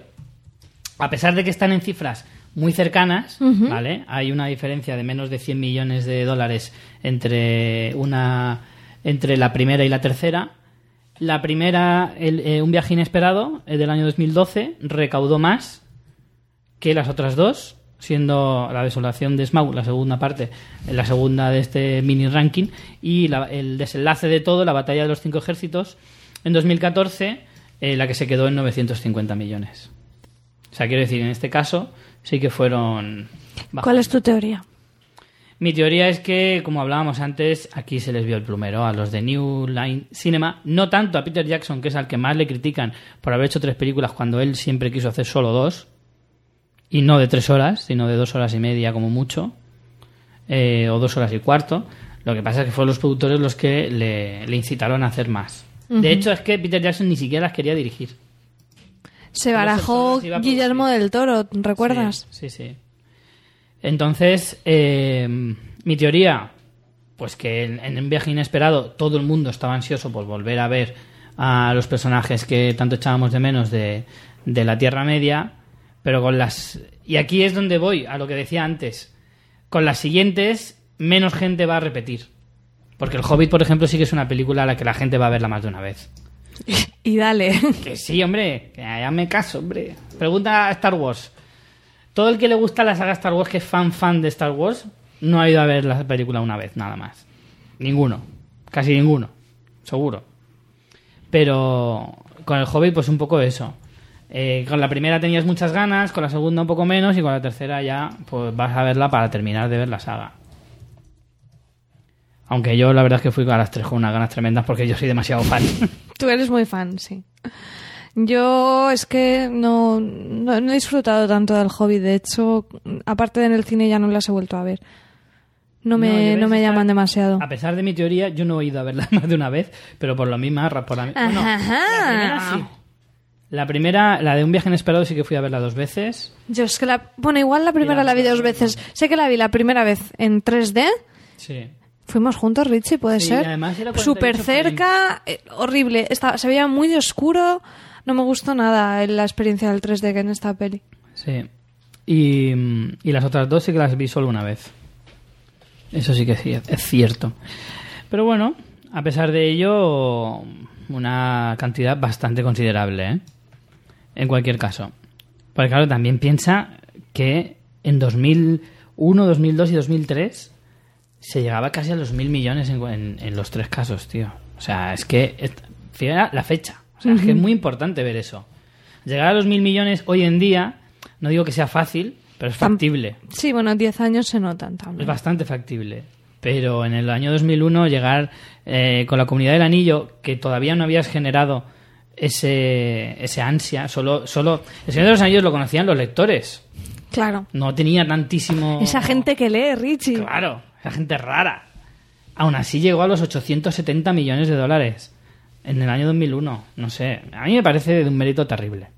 Y vamos con el top 3, ya eh, terminando casi, casi llegando al final. Eh, como decía antes, pues Star Wars, que por supuesto no podía faltar. en Nos esta lista. sorprende. No sorprende en absoluto. Eh, año 1970. Quizá hay gente que se pensara que estaría incluso arriba. más arriba, sí. Bueno, dale tiempo, ¿eh? Dale tiempo porque llegará. A lo mejor no arriba del todo, no sin polémica, luego lo veréis, pero Es que el uno que has puesto para mí es polémica absoluta. es polémica absoluta. Luego, luego daremos pilla a esa polémica. Es que es lo que suma. mola. Pero eh, no creo que llegue al, al top 1, porque a ese ritmo es imposible, pero sí que llegará al top 2 con el tiempo, con las dos pelis que le quedan. Bueno, si ya juntamos la- los spin-offs que pretende Hmm, hacer, Rogue One y todo eso. Claro, seguro, seguro que llega sin lugar a dudas. Porque además te voy a decir una cosa. Dime, Richie. Eh, ¿Cuánto lleva recaudado El despertar de la fuerza? Película que todavía está en cartel, lo que quiere decir que son datos no finiquitados. Pues lleva exactamente 2.028 millones de dólares. 2028, ya ha superado a Titanic. Ya está en el número 2 de, la, de toda la historia del cine, solo por debajo de Avatar. ¿La has visto más de una vez, siguiendo tu gran teoría? No, pero, ¿Ves que es, que es lo pero peor? yo no soy súper fan de Star Wars. Yo no soy súper fan de Star Wars. No Tiene tengo más preguntas, tiene señoría. delito que no haya ido a ver más veces el Hobbit. Pero. pero yo el Señor de los Anillos sí que fui a verlas dos, tres y cuatro veces. Sí, yo también. En su época. También tenía 14 años y... Pues y más dinero aquí, y más dinero en realidad. En realidad sí, y menos preocupaciones, más tiempo y, y más fanatismo. No, no es que tenga, no es que tuviéramos más dinero entonces, sino que teníamos mucho menos gastos. Que ahí está el truco. Sí. Ahí está el truco. Pero ves, Star Wars sí que me hubiera gustado ir a verla otra vez. Me ha dado rabia que Aún no estás a tiempo, ¿eh? Sí, en realidad sí. Lo que pasa es que ahora tengo muchas más pelis que me apetece ver. Eh, pues como digo, 2.000 millones. En este caso, fíjate lo que te digo. A pesar de que la primera sea de JJ, que quieras o no, eso también cuenta. Yo sí que apostaría a que las segundas partes, segunda y tercera parte que ya están eh, dichas, probablemente superen a esta. Sí, sí, yo creo que sí. Sí, porque esta ha gustado bastante Esta ha también. gustado mucho, la gente va a querer seguir viendo cómo sigue la, la saga. También es cierto que esta juega con varias cosas a favor. Una lo de JJ que te digo, otra es eh, la gana que había eh, del fan en general, eh, las ganas de volver a ver eh, una historia de, de este universo y más en una época como, como esta, ¿no? Con, con los avances en, en efectos que hay y pues en general, además volver a ver a Harrison Ford, etcétera. Entonces, eso sí que a lo mejor en la segunda parte sí que se pierde un poquito. Sí, bueno, pero a lo mejor con menos ganas igualmente vamos a verla, así que... 2.000 millones de recaudación con una sola peli. Ya, es un pasote. La verdad Es que es un pasote. Aunque bueno, es que viendo el ritmo que suben las cifras de recaudación de las películas en general. Y piensa que va a haber más extraño. niños. Hombre, sí. Más. bueno, O sea, la gente seguirá teniendo hijos. sí, sí. No sé. No, es pero posible, ¿eh? que los Es lleva al cine, quiero decir. O sea, la natalidad en sí no es el dato claro. que me interesa remarcar. Eh, aún así, bueno, repartidos entre las siete películas que van de Star Wars son 952 millones de promedio por película. En este caso, pues no sorprende, o sí, depende, que en el año 99, cuando se estrenó La amenaza fantasma, eh, ¿cuánto dirías que recaudó entonces? No lo mires, no me hagas trampas. ¿Cuánto crees que lleva a recaudar la primera, La amenaza fantasma? Piensa en la época, no en el anti-hype que generó después cuando ya la habías visto. No sé, ¿800? Más, 950. más. 1200. No tanto. No llegó a los 1000. Se quedó en 980. Aún así, año 99, ¿eh? Me parece mucho, me parece mucho para... Siendo... Es Star Wars, ¿vale? Es lógico, en, en realidad. Pero aún así sigue siendo, sigue siendo muchísimo dinero.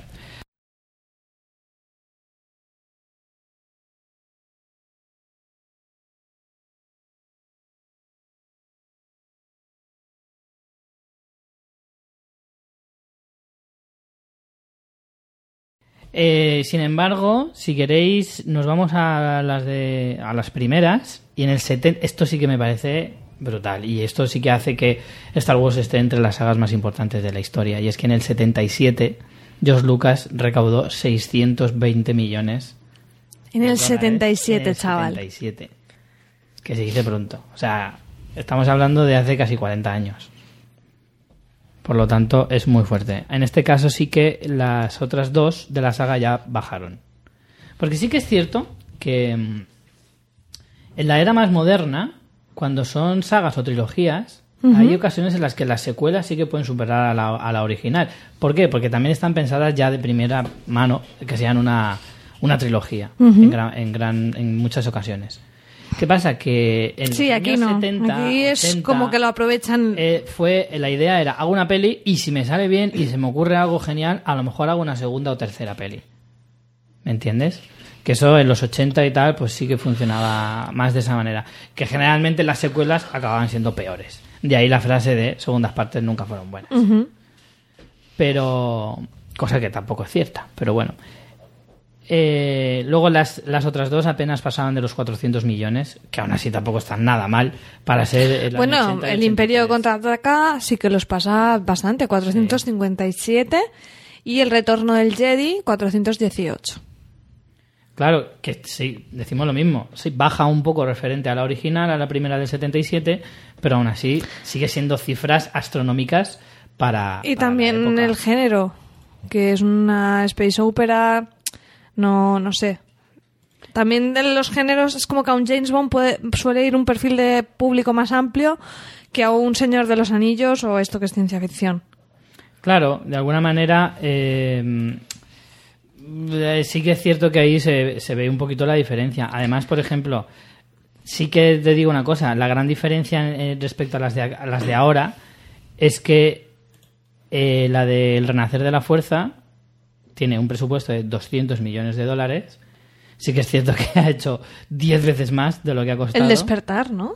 El despertar, he dicho. No has dicho el renacer. ¿He dicho el renacer? Es el despertar, perdón. Eh, sin embargo, el retorno del Jedi tenía un presupuesto de 32 millones de dólares y recaudó 475. O sea que en el fondo hizo más de 10 veces su, Sí, sí, su sí, inversión. O sea que en el fondo salió más rentable. Sin embargo, el, el, eh, el Imperio contraataca, perdón, 18 millones de, de presupuesto y Star Wars, la original, 13. O sea, Las cuentas salen, desde luego. las cuentas salen, está claro. A Georgie le salen. Siempre. A Georgie siempre le salen. siempre le salen. Pero no, eso sí que es significativo, ¿no? Ver cómo eran los presupuestos de entonces y la taquilla que se hace. Tú vas a cualquier otra película de la época y seguro que ni se acerca. Al menos no a esa, a esa, a esa bestialidad.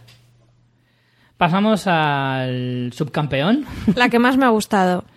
La que, la que más te ha gustado como saga. Sí. ¿Sí? ¿Sí? como saga.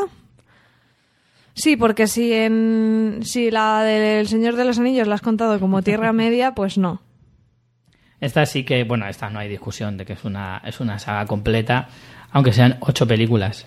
Hablamos de Harry Potter. eh, la Warner hizo. Oigo los aplausos de mi hermana Aina por ahí a lo Sí. lejos.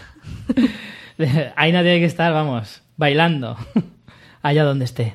Un beso para ti, Aina. Eh, la Warner hizo su agosto durante ocho, di- bueno, perdón, 10 largos años, eh, desde el 2001 hasta el 2011 cuando finiquitó esta, esta saga. Ya hace cinco años que terminó. Sí, parece que no. Estoy envejeciendo por momentos. Y ahora la va a reactivar de nuevo con esos spin-offs que tiene, que tiene pendientes. ¿Cómo se llamaba ahora? Eh, dragones, criaturas, ¿cómo era?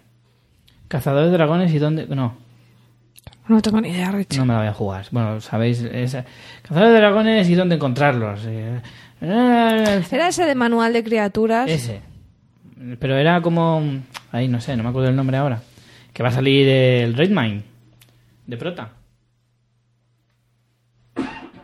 Perdón. Bueno, vuelvo. Recaudación mundial eh, de esta saga británica, en realidad. 7.700 millones. James Bond es británica también, ¿no? Sí. Hombre, las productoras, los estudios que la realizan son, creo que son americanos, pero la saga en realidad son, son británicas. Eh, siete- más de 7.700 millones de dólares recaudadas y repartidas entre ocho películas, con una media de 965 millones por película. En este caso sí que evidente, aquí es la evidencia gana todo y la película que más recaudó fue la última de la saga. Esto es lógico, todo el mundo quería ver cómo Sí, a lo mejor algunas el personas... innombrable al final. se- algunas personas se saltaban alguna de en medio quizá Sí. en el cine o la recuperaron en DVD pero o en Blu-ray y pero al, al final quizá pues la gente ya estaba más expectante yo de esta saga sí que diría que creo que Yo como, creo que la he visto como en- toda en el cine entera. yo entera Yo sí. creo que sí. Yo creo que, eh, como siempre, hay pelis que están mejor, hay pelis que están peor, pero creo que mantiene un muy buen nivel toda la saga. En general, hasta la más mala está bien. Yo tengo que decir que en la 5 y la 6 me aburrí un poco porque me parecieron iguales. O sea, iguales no en cuanto a la historia, evidentemente, pero en cuanto a, no sé, no, no sé distinguirlas, de hecho. No, no sé cuál va antes, cuál va después, no sé qué pasaba en cada una de ellas, pero ahí como a mitad fue cuando más me se me hizo un poco más pesada la saga. Y ya como venían las dos últimas, pues ahí ya pues me reactivé para ver cuál era el desenlace. Curiosamente, la segunda que más dinero ha recaudado es la primera. La de la piedra filosofal, del año 2001. 974 Es que la piedra, la millones. piedra filosofal se puede ver como peli única en cierta forma. Sí, en Entonces, mucha sí. gente también es la más para todos los públicos. La, la saga fue creciendo, igual la saga literaria, a, a medida que crecían sus, sus lectores, ¿no? El primer libro, yo solo me he leído el primer libro, me gustó mucho, pero la verdad no, no he continuado con la saga. El primer libro tiene un tono mucho más infantil y a medida que van avanzando, Se va volviendo más oscura. se va volviendo más oscura. Entonces, claro, aunque la gente que era lectora o que le pilló en esa edad y fue creciendo con la saga, fue siguiendo viendo las pelis, eh, la- las personas más jóvenes, pues quizá ya no se reincorporaron. Entonces, no, no sé si me estoy explicando. sí, es como sí, que a la primera podía ir un público mucho más amplio. Y a El prisionero de Azkaban, pues no. Ya. Curiosamente, Prisionero de Azkaban, la que nombras, es la que menos. La que menos ha, ha recaudado. Eh, pues a mí me gusta muchísimo. Es curioso porque la, la película dirigida por Alfonso Cuarón en 2004, para muchos... Para muchos es la mejor, ¿no? Es la, es la favorita, es la que más ha gustado. Es eh, bastante interesante en ese sentido. Eh, a mí, ya te digo, me sorprende bastante que sea la piedra filosofal la que más eh, dinero haya recaudado después de la, la última. Y, y a continuación vendría la primera parte de las Reliquias de la Muerte, la séptima película que abría un poco ese, ese final de, de la saga. Porque yo, para empezar, como ya he dicho en muchas ocasiones, no soy partidario de hacer parte 1, parte 2. No, a mí Porque las tampoco me películas que son parte 1 normalmente no suelen tener final como tal, Sí. sino que es una película que se queda muy a medias. Que, que Muy te- interrumpida, sí. Claro, que se te interrumpe de una forma muy, muy absurda en la mayoría de los casos y a mí me suele dejar con mal sabor de boca. Aún así, pues yo qué sé. Es que mm, en cuanto a Harry Potter podía salirte cualquier, cualquier número, ¿no? Yo de esta tengo que decir que la que más me gustó siempre fue la del Cáliz de Fuego. La de la competición esa de, de los juegos. Además creo que es la que más veces he visto. Y bueno, pasamos a la última. Aquí es donde va a haber debate, María. Que me parece un poco tangada, pero bueno, tú sabes que yo ya he recibido mucho hablando de esta gente. Pues... Bueno, tú también, pero- Sí, sí. pero- Yo que conste que no defiendo esto, pero sí que lo comprendo, en cierto modo. ¿Por qué? Porque basándonos en la teoría de que las sagas eh, comparten un mismo universo, los personajes se entrelazan, las historias se entrecruzan. En este caso, eh, hablamos de Marvel. Todas las películas de Marvel se consideran una única saga. Algunas con ramificaciones, con historias que se van alejando de, de, digamos, la central, que podría ser Los Vengadores, la que reúne a todos los personajes. Eh, esto todo al margen de los cómics. Pero es que hay algunas que no- del mundo cinematográfico de Marvel. Hay algunas que no mencionan para nada, otras. No, pero hay otras que sin embargo sí que Ya. cogen a personajes que no son de su propia historia. A ver, ahora con Star Wars vamos a ver esto igualito. Cuando, Claro. por ejemplo, con Rogue One. O sea que Claro, si aceptamos el una cosa es lo mismo. También veremos un spin-off de, de Harry Potter, también vamos, podemos ver eh, Por eso. spin-offs incluso de Spider-Man. No, o, o- bueno, claro, en Harry Potter también, como dices, o sea, va a ser el mismo universo, pero otros personajes, porque Harry Potter no va a salir, ¿no? No, bueno. No, bueno, a lo mejor un cameo o lo que sea, pero, Claro. pero vamos. O, No, o bueno, lo que hablábamos, si vamos no a ver la historia de Boba Fett o cosas Claro. así. Claro, en Star Wars. en- entra dentro de la misma saga. En parte sí, en parte no, según como lo quieras tú ver. Pues que entonces vamos a poner películas Disney como una saga, ¿sabes? No sé. No, bueno, comparte un universo. No- Algunas sí, las de princesas sí. sí. claro, es que Además, mira, pues la eh, la de Enredados va al castillo de Frozen y cosas así. Sí, en teoría sí. Lo que pasa es que. No, no, que está muy pilla, está muy pilla con pinzas, pero te quiero claro, decir que que esto es que no me gusta, Richie, no estoy de acuerdo. eh, yo esta también es verdad que estoy un poco receloso y, y no daría por válido, pero, pero bueno. En todas las, como digo, en todas estas bases de datos se considera como tal Marvel eh, una única saga. Así que bueno, estéis de acuerdo o no, eh, os la voy a meter como. como Os la voy a meter, Os la voy a meter aunque no queráis.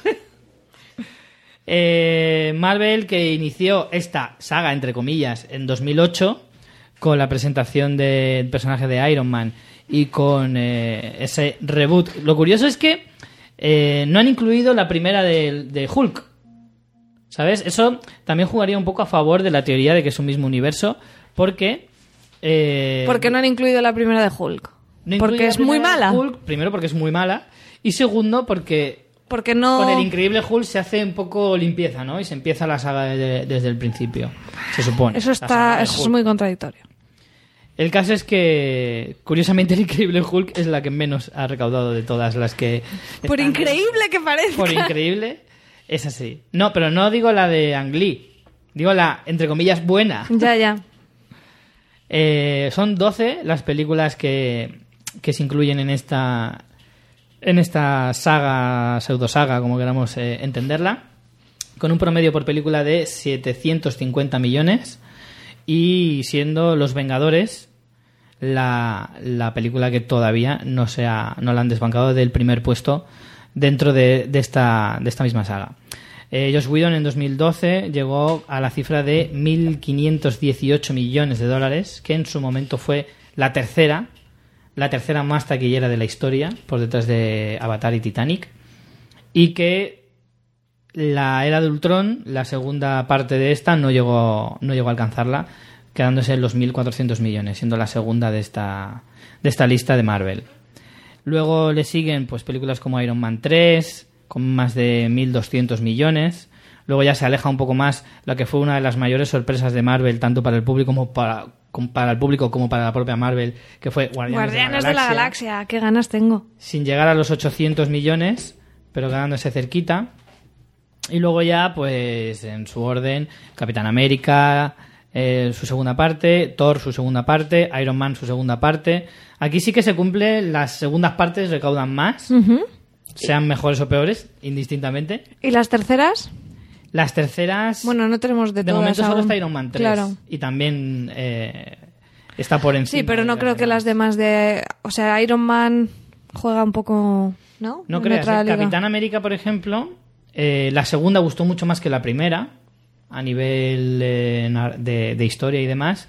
Y sus directores, Anthony y Joe Russo, que serán los encargados, además, de no solo de terminar la saga de Capitán América con la Civil War, que la tendremos este año, sino también para Bueno. terminar la saga de los Vengadores. Que parece que le han puesto el nombre de Civil War, pero no se va a parecer en nada, Nada, en cómic. absoluto. Pero bueno, ahí no vamos a entrar.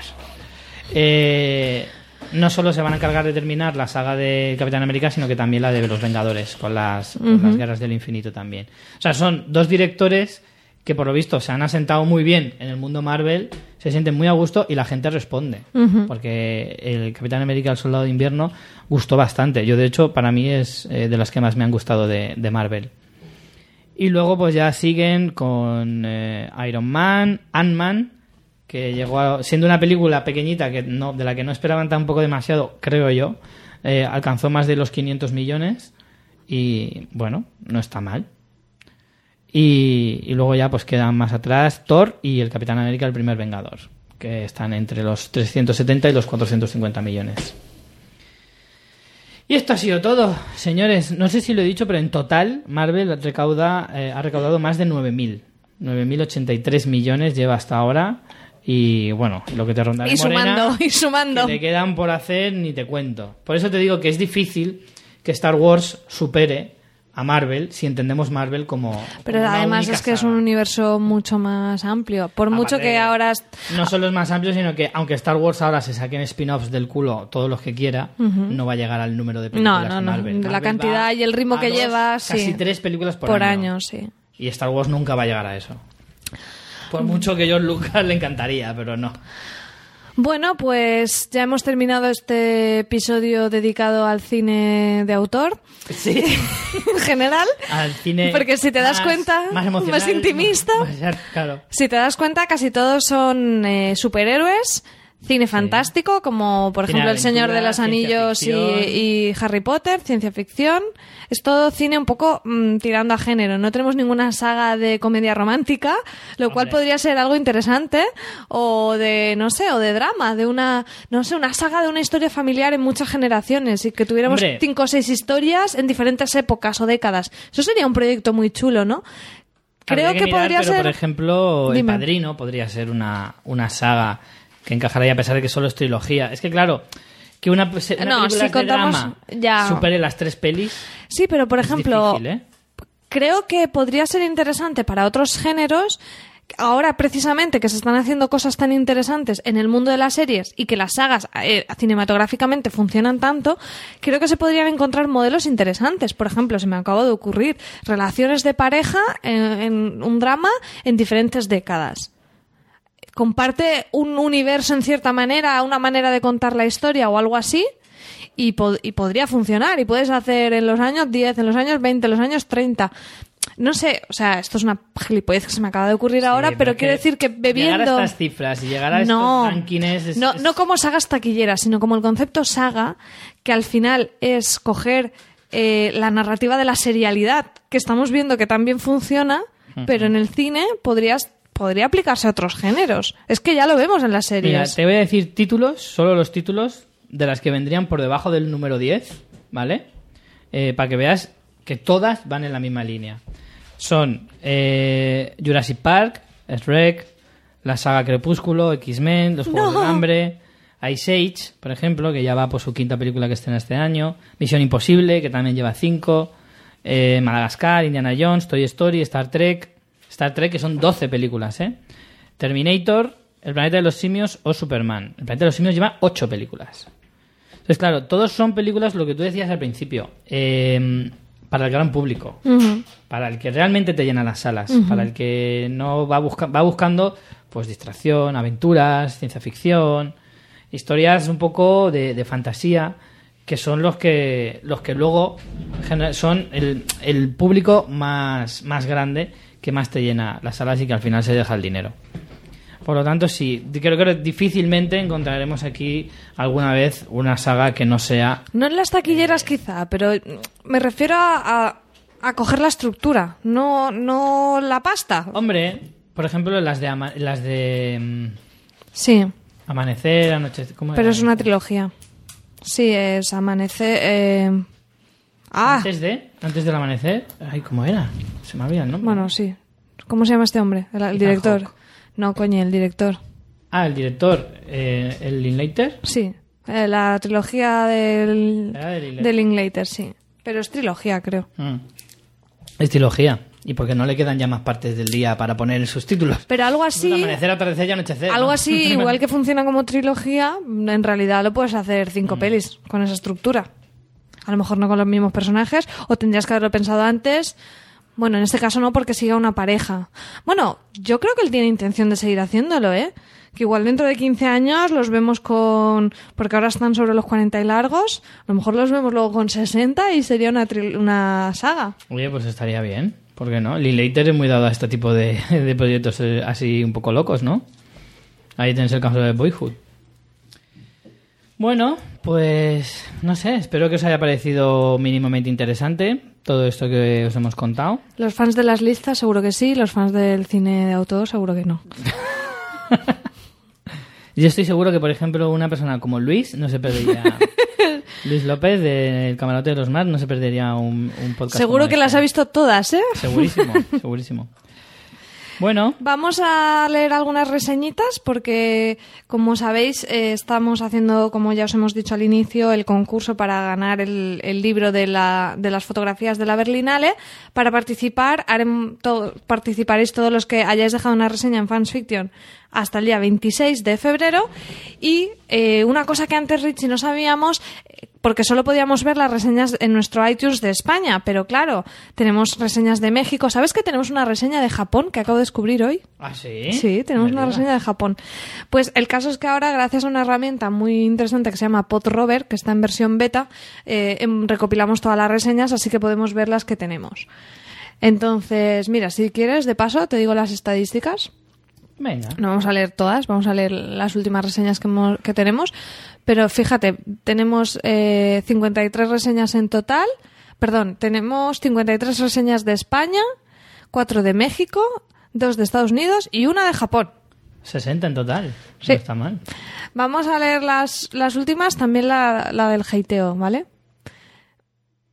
Vamos a leer las que llevamos en este año. Eh, Yago Paris dice, el podcast de cine y series más ameno. Llevo escuchando este podcast desde que eran unos churumbeles podcasteros. Esta pareja de podcasters sabe lo que hay que hacer para tratar temas con ritmo y buen gusto. Bueno, de buen gusto creo que no ha escuchado el podcast de hoy.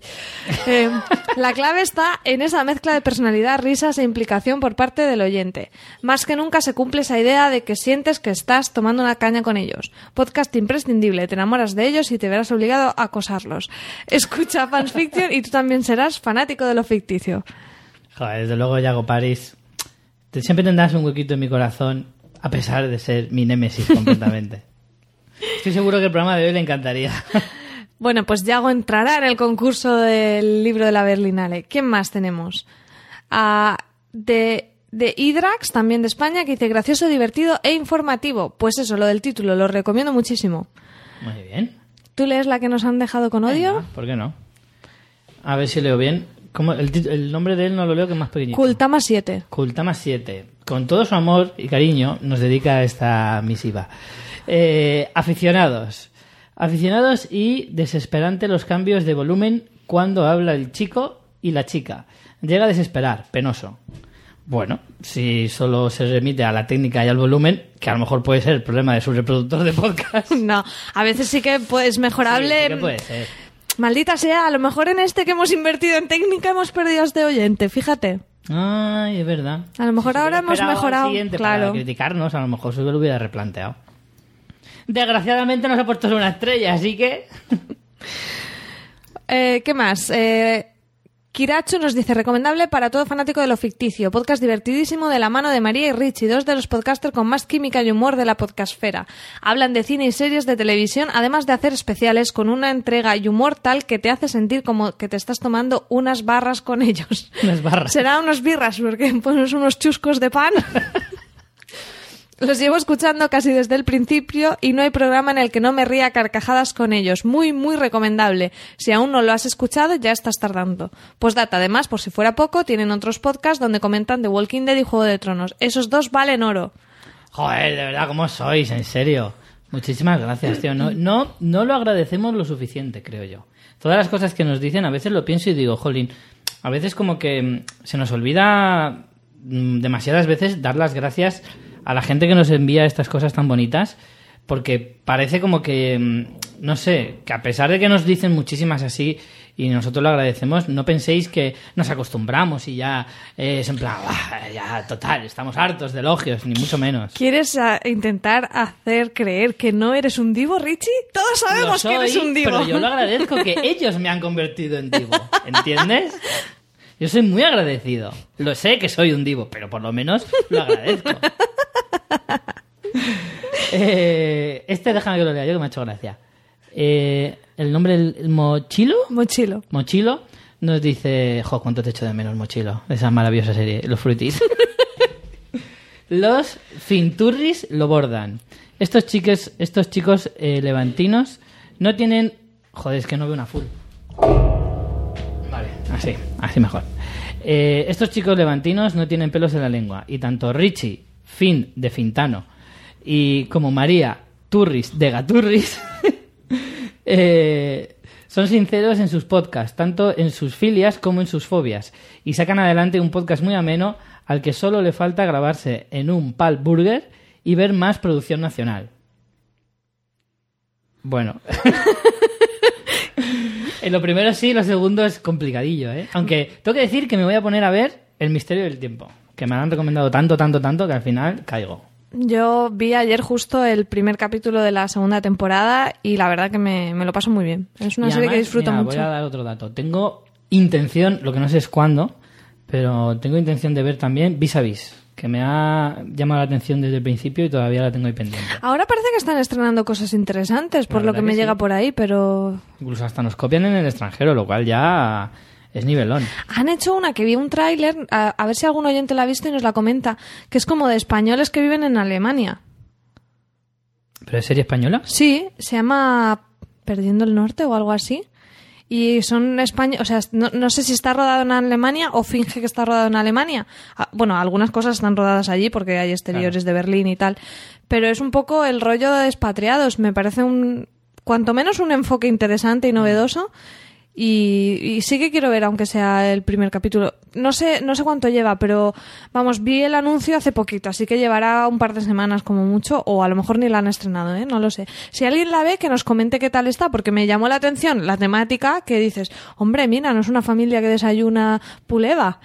Mm, y, y a ver qué tal, que a, que a lo mejor luego pueden hacer los mismos tópicos de siempre ahora en Alemania, pero bueno, de entrada me, me llamó la atención.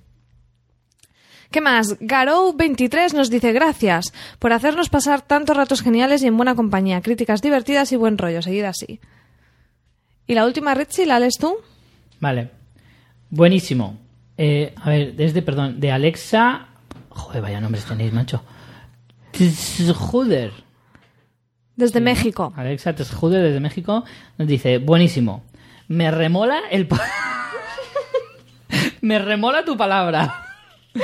Me remola el podcast, me parto, me parto de risa con muchas cosas que dicen. Me es realmente gracioso que utilicen palabras muy mexicanas como desmadre, jeje. Saludos desde México. ¿Desmadre es mexicana? ¿Sí? Qué Ah, guay. pues igual la hemos adoptado mucho, pero aquí se dice mucho desmadre, ¿eh? Tampoco se dice tanto. Se dice, pero... Se dice, pero no es una palabra como, no sé, como chingado. No es una palabra que se utilice tanto, más así. Como burrito, no te jodes. Claro. Venga, tirando de tópicos. Bueno, Pero- pues un abrazo también, Jolín. La verdad que mm, tenemos muchos oyentes en México y yo le tengo un cariño tremendo a, a ese país porque uf, pude Yo tengo visitarlo. unas ganas tremendas de ir, lo juro. Ayer ordenando Muchísimas. papeles me encontré un trocito del billete de cuando fui a México y me saltó una lagrimita y en plan, ay, qué pena, quiero volver. Es una envidia, cabrona. Porque yo te- siempre he querido ir a México, en serio. Es uno de los países que más ganas tengo de visitar. De verdad lo digo. Pues cuando tengamos un montón de mecenas, iremos a México a ver a nuestros oyentes mexicanos y haremos, haremos un directo allí. ¿Qué te parece? Mira, no me parece mm, para nada una mala idea. Yo voy, Richie. Ahora Pero yo puedo. Pero- yo voy, tú apañártelas. A ver, no sé, ¿qué cantidad tendríamos? Lo ponemos como, Joder, como pues anda, goal en Patreon, ¿no? Si llegamos a mil dólares mensuales, vamos a México y hacemos Bueno, tour. eso sí, a mil dólares sobrados. Claro, eso en, en- dos meses y medio tenemos para ir. Sí. O tres, no sé. En tres meses, en cuatro meses hasta podemos llevar un acompañante. Sí, nos llevamos al Borat, facturamos al Borat y nos lo llevamos para allá. Con suerte no lo dejamos allí. Mira, ha venido a decirte, ¿qué estás ¿Eh? diciendo? ¿A que sí?